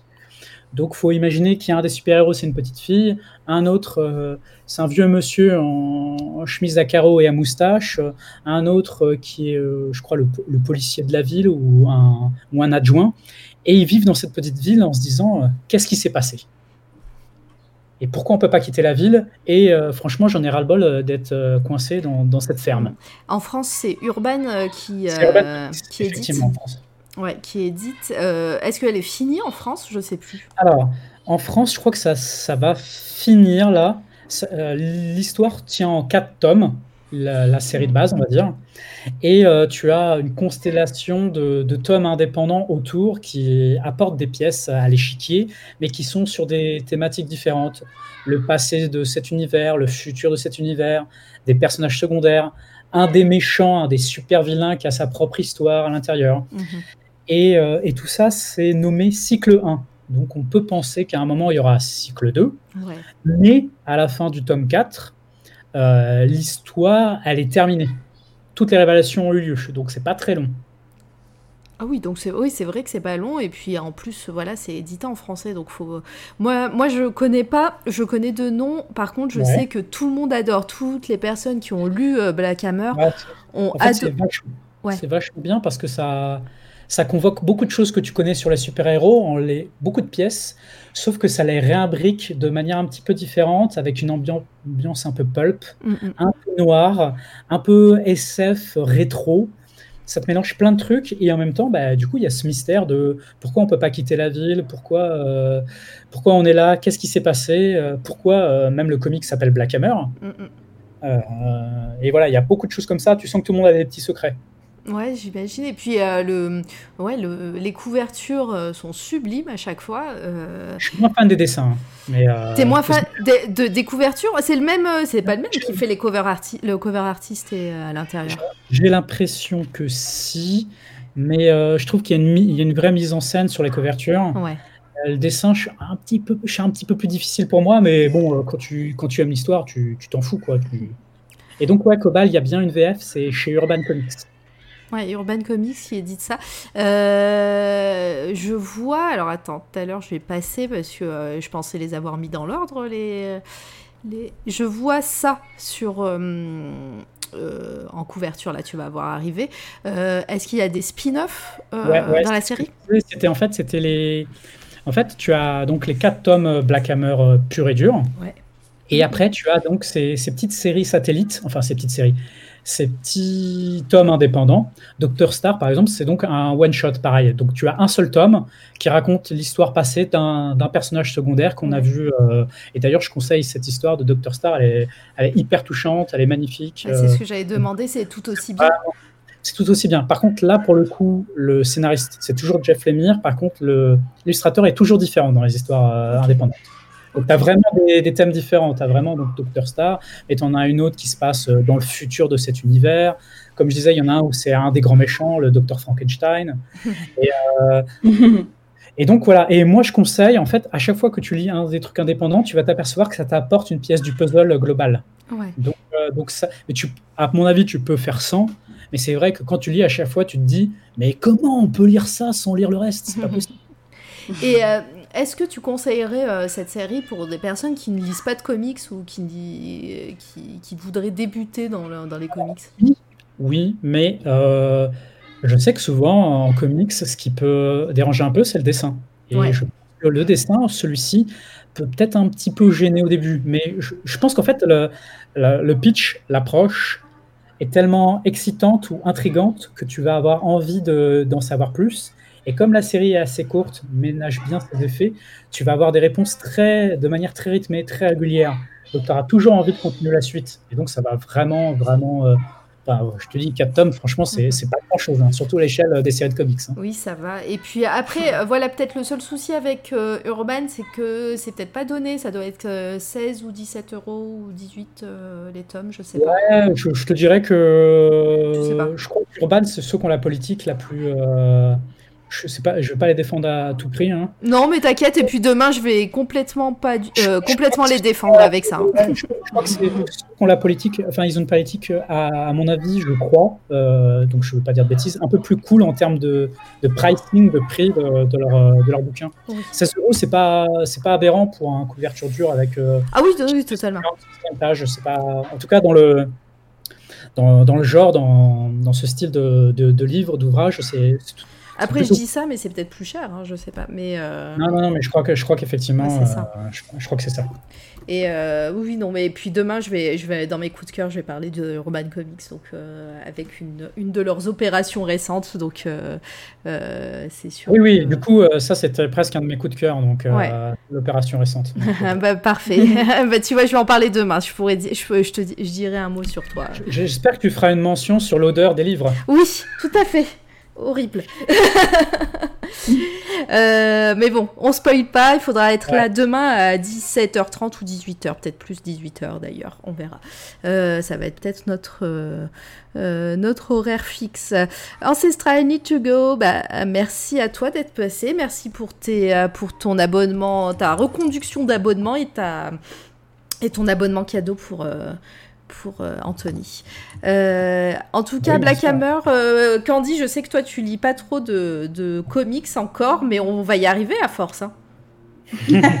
Ouais, là, euh, je suis assez convaincue par l'histoire et euh, euh, moi, j'aime bien les dessins. C'est vrai que les covers, Moi aussi, je les aime bien. Moi aussi, je les aime bien. Ouais.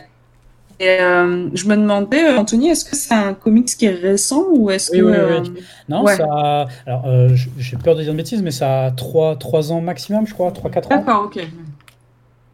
Très Donc, bien. euh, Et je vois qu'il y a Volta aussi qui est tenté, hein, donc euh, Mars, te 2010 mars 2017 pour le premier, donc ouais, on est, on est dans. Ah oui, c'est récent. Ouais. Oui, complètement. Euh, et puis s'il y a une phase 2, comme tu dis, ou partie 2, euh, peut-être. Mais moi, je trouve que ce qui est, ce qui est cool, c'est qu'il y a une vraie satisfaction euh, à la fin du quatrième tome. Euh, euh, ce que je veux dire par là, c'est que tu as un épilogue, tu as un vrai épilogue bien marqué, bien, qui conclut bien toutes, toutes les intrigues. tu as eu toutes les révélations, en fait. Mm, mm. Ouais, donc, ça c'est. donc c'est assez engageant. Tu te dis pas que tu, te, tu pars pour, sans savoir si un jour tu auras la fin.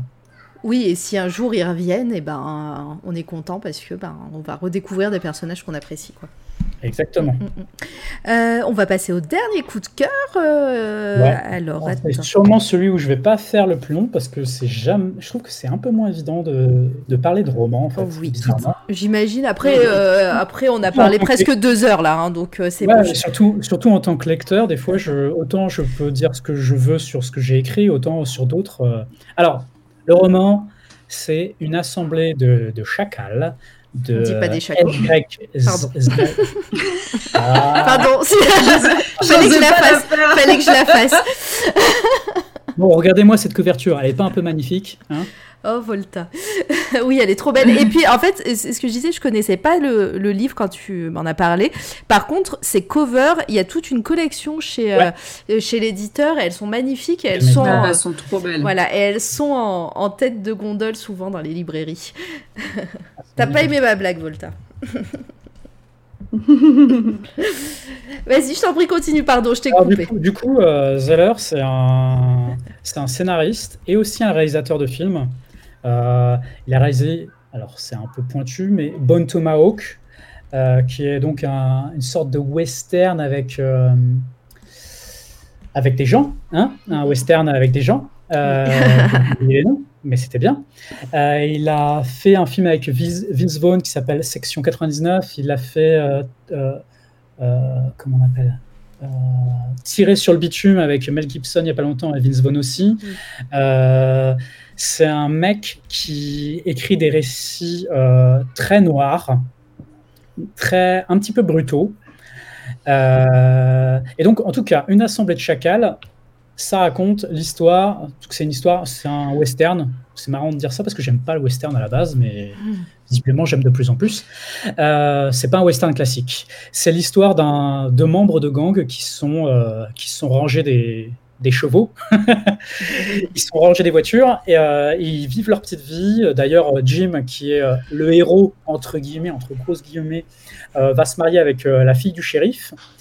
Euh, c'est super, ils ont refait leur vie. Il a même trouvé Dieu. euh, il a, changé de vie. Et euh, juste avant le mariage, il reçoit une lettre d'un des anciens membres de son gang qui lui dit qu'il sera présent au mariage. Et tout le monde sait, tous les membres du gang qui sont, qui sont sortis du gang savent que ça veut dire que ça va être une tuerie, ça va être une boucherie et que ce mec il a un passif insupportable avec lui.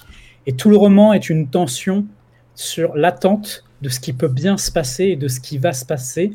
Et de euh, quand tu es dans une phase de rédemption, euh, est-ce que tu te permets de repartir, de repartir dans la criminalité, ou est-ce que tu vas tout faire pour euh, bah, rester propre, sachant que n'importe qui peut savoir ce que tu es? Le héros, Jim, justement, essaye de cacher à, tout le monde bah, son passé. Et, euh, et j'ai trouvé ça puissant, en fait cette tension sourde. C'est un roman qui est assez court, hein, qui euh, 350 pages, assez économe en mots, euh, où on sent qu'il y a une tension qui monte progressivement, que tout le monde a une sale trogne, que les gens sont un peu euh, sur le qui-vive, prêts à sortir les couteaux ou sortir les flingues, et que ça va être un carnage si jamais ça se passe. Et j'ai trouvé ça hyper puissant en termes de, de tension. J'ai rarement lu ça dans un roman, c'est pour ça que j'ai voulu en faire un coup de cœur aujourd'hui. C'est que le mec amène ça super bien et qu'en en fait, on s'en fout que ça soit un western, ça pourrait être de nos jours euh, en rue, dans la rue, ça serait exactement la même chose. Il y a, y a, juste ce côté vraiment, euh, ouais, l'attente en fait, l'attente inexorable d'un événement dramatique. Et Zeller, il est comme euh, les auteurs et les autrices que j'aime bien, il est sans pitié. C'est-à-dire que si ça doit y aller, ça y va, il te décrit tout et, et c'est pas les méchants sont des gentils, non, les méchants sont des vrais méchants. Et je trouve ça super puissant. Tu l'as lu récemment, le, ce livre? Je l'ai lu il y a, je l'ai lu il y, a, il y a six mois ou un an. Ouais. Et ouais, Mais il t'a euh, encore marqué, quoi. Ah ouais, ouais, bah en fait, je l'ai gardé, donc ça, fait, ça veut dire que déjà, c'est un, un, que j'adore et je trouve qu'il il fait partie de ces, de ces auteurs qui savent te, parler de ces, de ces vieux gars burinés qui ont tout vu et qui, euh, ont des carcasses euh, toutes sèches et qu'à l'intérieur, ils sont, ils sont fragiles et qu'à un moment, ça peut péter. Ils ont des crevasses. Et je trouve ça assez fort, ce, cette vieille garde là de, de, gens qui sont en train de mourir, ce, vieux, ce vieux monde. Mais ils arrivent bien à les ausculter sans les juger, alors que bon, euh, il faut dire ce qui est, c'est tous des salopards. Mais euh, tu arrives à avoir de l'empathie. C'est un petit peu comme quand tu regardes des The Shield ou ces séries qui te mettent un anti-héros en héros, en personnage principal, disons, disons plutôt, où tu arrives quand même à t'attacher en sachant que c'est des raclures et qu'ils ont fait des saloperies auparavant. Et c'est exactement ça, une assemblée de chacal. Eh ben, moi, c'est dans mon panier, là, déjà. je l'annonce. et, euh, et puis, oui, moi, je te disais que je l'avais vu en, en, tête de gondole, toute cette collection. Est-ce que ça fait partie d'une collection à thème ou c'est juste les livres de poche de cette euh, maison d'édition qui sont comme ça Tu le sais, peut-être? Eh bien, je vais te dire que c'est le premier livre que j'ai acheté de cette collection. Ça t'a pas donné envie de... Eh bien, en fait, je viens d'acheter euh, un autre roman du, de Zeller, donc Ouais. le même auteur, dans la même collection. Ah, ok. Escape, euh, je sais plus, c'est Évasion à Victory, ou un truc comme ça, que je n'ai pas encore lu. Et la couverture est plutôt jolie aussi. Ouais, je- fait, Alors, c'est cette c'est- ouais, les couvertures de cette maison d'édition qui sont toutes comme ça, en fait. Ils Ah, ont cette ligne éditoriale-là, et euh, elles sont magnifiques. Et euh, c'est vrai qu'en plus, euh, on les voit bien quand elles sont en tête de gondole. Ah ouais, ouais. Et euh, c'est vrai que les couvertures sont toutes magnifiques euh, de cette maison d'édition. Moi, plusieurs fois, j'ai été en librairie et, euh, et j'ai, euh, et je les ai vus, c'est, euh, je les ai regardés, je les ai feuilletés, etc. Euh, j'ai failli juste acheter les livres pour les, pour les couvertures et ça- comme quoi ça marche bien, hein, toute cette... euh, Carrément, carrément. putain. Et en plus, là, tu viens de me dire que ce livre, en l'occurrence, t'a bien marqué. Et puis, euh, je sais que, pareil, en te suivant sur les réseaux, qu'on a à peu près les mêmes goûts en termes de, de, d'ouvrage et de, voilà, de coup de cœur. je, je vais te faire confiance et je vais le prendre et je vais... Après, je, le bémol que je mettrais, c'est qu'effectivement, c'est pas pour tout le monde. Euh, je pense avoir été relativement euh, explicite sur pourquoi c'est pas pour tout le monde. Ah oui. Euh, a- enfin, faut aimer le côté, les gens sont un peu déprimés, on est vraiment dans ce côté un peu noir, néo-noir comme ils appellent. Et donc je disais western, je sais que souvent si on dit western, moi ça me le fait, ça peut me faire prendre un peu de recul, mais finalement euh, ça n'a vraiment pas grande importance, mais il y a pas mal de choses que j'ai découvert même dans ce roman que je ne connaissais pas de l'époque. Sur, euh, par exemple, on parle aussi des Indiens et euh, de leurs crimes, de certains crimes des Indiens aussi, parce qu'il y, a des, il y avait aussi des criminels et c'est horrible, c'est génial. Enfin, je sais pas si c'est vrai, j'ai l'impression que c'est vrai. Euh, il faudrait que je creuse, mais euh, ils ont une imagination aussi pour leurs victimes. Euh, voilà, et du coup, voilà, c'est très explicite en fait. Et j'aime bien en fait que des fois, en fait, c'est un coup de poing ce roman, et j'aime bien des fois avoir un bon coup de poing quand je lis un roman. Bah, tu m'étonnes. Merci en tout cas d'avoir partagé avec nous ce livre. Candy, c'est pas pareil, c'est pas trop ce que tu lis d'habitude. Non, alors euh, c'est- cette maison d'édition, euh, en fait, ils sont spécialisés sur euh, euh, la littérature américaine. Ouais. Et euh, moi, à chaque fois, je vois euh, les couvertures et je me dis, oh là là, je, je veux trop le lire. Et je lis la quatrième de couve et j'arrive pas à me mettre dedans. Ouais. Euh, parce que effectivement, c'est pas le style que j'aime lire. Mm. Mais euh, ouais, je suis un peu superficielle parfois et du coup, bah, la couverture, ça peut me faire acheter un livre, quoi. Bon, bah, comme nous, et on n'a pas encore comme lu. toi. euh, Oui. Je suis, je suis un peu comme Anthony euh, sur euh, l'idée que le western, ça me vend pas du rêve en fait. Et vu que cette maison d'édition euh, est très axée sur le- la culture américaine, enfin le- les littératures américaines, euh, j'arrive pas en fait à trouver euh, un, un des récits qui me plairait. Mais là, vu comment tu en parles, euh, je me dis qu'on peut passer outre ce truc-là du western qui m'attire pas spécialement et peut-être euh, tenter le coup quoi. Bah, Mm. peut-être. Et alors, euh, et à l'inverse, pour contredire, moi, je suis plutôt du genre à dire qu'il faut pas se forcer quand euh, un roman nous botte pas, parce que c'est le meilleur moyen de s'en dégoûter.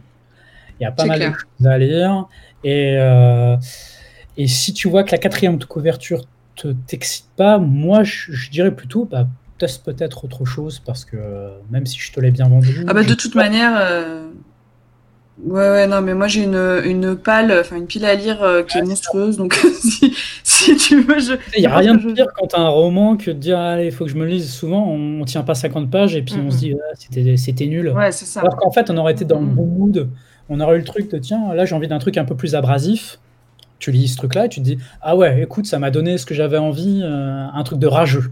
Ah, c'est ça. Ouais, mais je pense que c'est ça. Les, les romans, il y a vraiment un, moment en fait pour les lire. Moi, il y a des livres que je commence à lire et je me dis c'est pas le moment, je les repose et je les relis plus tard. Et effectivement, tu as raison. Euh, je trouve qu'il y a vraiment des moments pour certains livres selon nos envies et euh, si tu les lis à certains moments, tu ça va pas percuter en toi et pour autant, si tu lis à un moment où tu es vraiment ouvert à ça, euh, bah, là, tu vois, c'est comme tu le dis, tu l'as lu il y a six mois, un an et ça t'a marqué quoi. Ah ouais, ouais non, c'était parfait au moment où je l'ai lu. eh bien, merci en tout cas d'avoir euh, parlé de tout ça. On a parlé 2h03 exactement. Euh, on va, on va peut-être dire au revoir à tout le monde. Merci encore Anthony hein, d'avoir euh, accepté l'interview et d'avoir participé. Hein. tu as été parfait. merci à tout le monde. alors, je vais vous donner le programme un petit peu. Euh, avant que je dise au revoir vraiment à, tout le monde. Programme de la semaine. Alors, euh, j'ai fait ça en off là tout de suite, donc restez en ligne puisque euh, Jabber qui fait, euh, qui fait euh, du mix pour nous de temps en temps va prendre le relais. Donc il va passer la soirée un petit peu avec vous pour une heure de, une heure de live. Donc ça va être cool. On va pas faire de raid là tout de suite. On va, on va le laisser enchaîner. on se retrouve nous demain 17h30 ou 18h. Je pense que ça sera, je l'annoncerai sur les réseaux sociaux. Ça sera plutôt 18h. là, la vie a repris. Hein, tout le monde a repris le travail. Donc ça va être un petit peu plus tard. Euh, pour notre podcast, euh, pour parler de nos coups de cœur du moment, euh, voilà, ça va être une émission assez dense, hein, je vous l'annonce. et puis on se retrouve donc pour deux interviews cette semaine. Donc mercredi, on a Simon, l'artiste graphiste, illustrateur, Simon Delard. pour info, c'est lui qui nous a fait notre magnifique logo. Euh, qui est en fond là sur la photo, euh, la photo d'attente. Donc euh, il va nous parler un petit peu de son art et voilà tous les posters qu'il fait pour, pour le cinéma, etc. Et on aura Aquila qui devrait être, qui n'est pas dans le chat, c'est dommage, qui va aussi venir et nous parler de son art. Hein, Aquila qui est illustratrice. voilà, donc ça sera jeudi 18h, mercredi 18h normalement. voilà, on vous redira tout euh, tout, ça en temps voulu. Euh, je pense que j'ai tout dit. Euh, Candy, je te dis au revoir. Merci d'avoir bah été avec moi. Bonne soirée. merci Anthony d'avoir accepté notre invitation et merci de tous ces coups de cœur et d'avoir un peu donner du scoop euh, à C'est toi la radio sur ton prochain roman. On a hâte. Merci à vous. Mais avec plaisir. Donc, euh, je, je ne fais pas de raid. Ça va sûrement couper et Jaber va prendre le relais là pour faire de la musique. Donc, restez avec lui. Euh, c'est vraiment cool ce qu'il fait. Et puis, bah voilà, on est parti pour une heure de live. du coup, voilà, on va essayer que ça soit pas trop long le, le temps d'attente mais restez là. Euh, pour l'instant, je ne sais pas faire de transition entre deux lives différents. Donc, euh, mais ça arrivera peut-être un jour. Allez, gros bisous. Merci à tout le monde et merci encore à ceux qui nous ont suivis et aux euh, nouveaux abonnés. Allez, à très vite. Au revoir.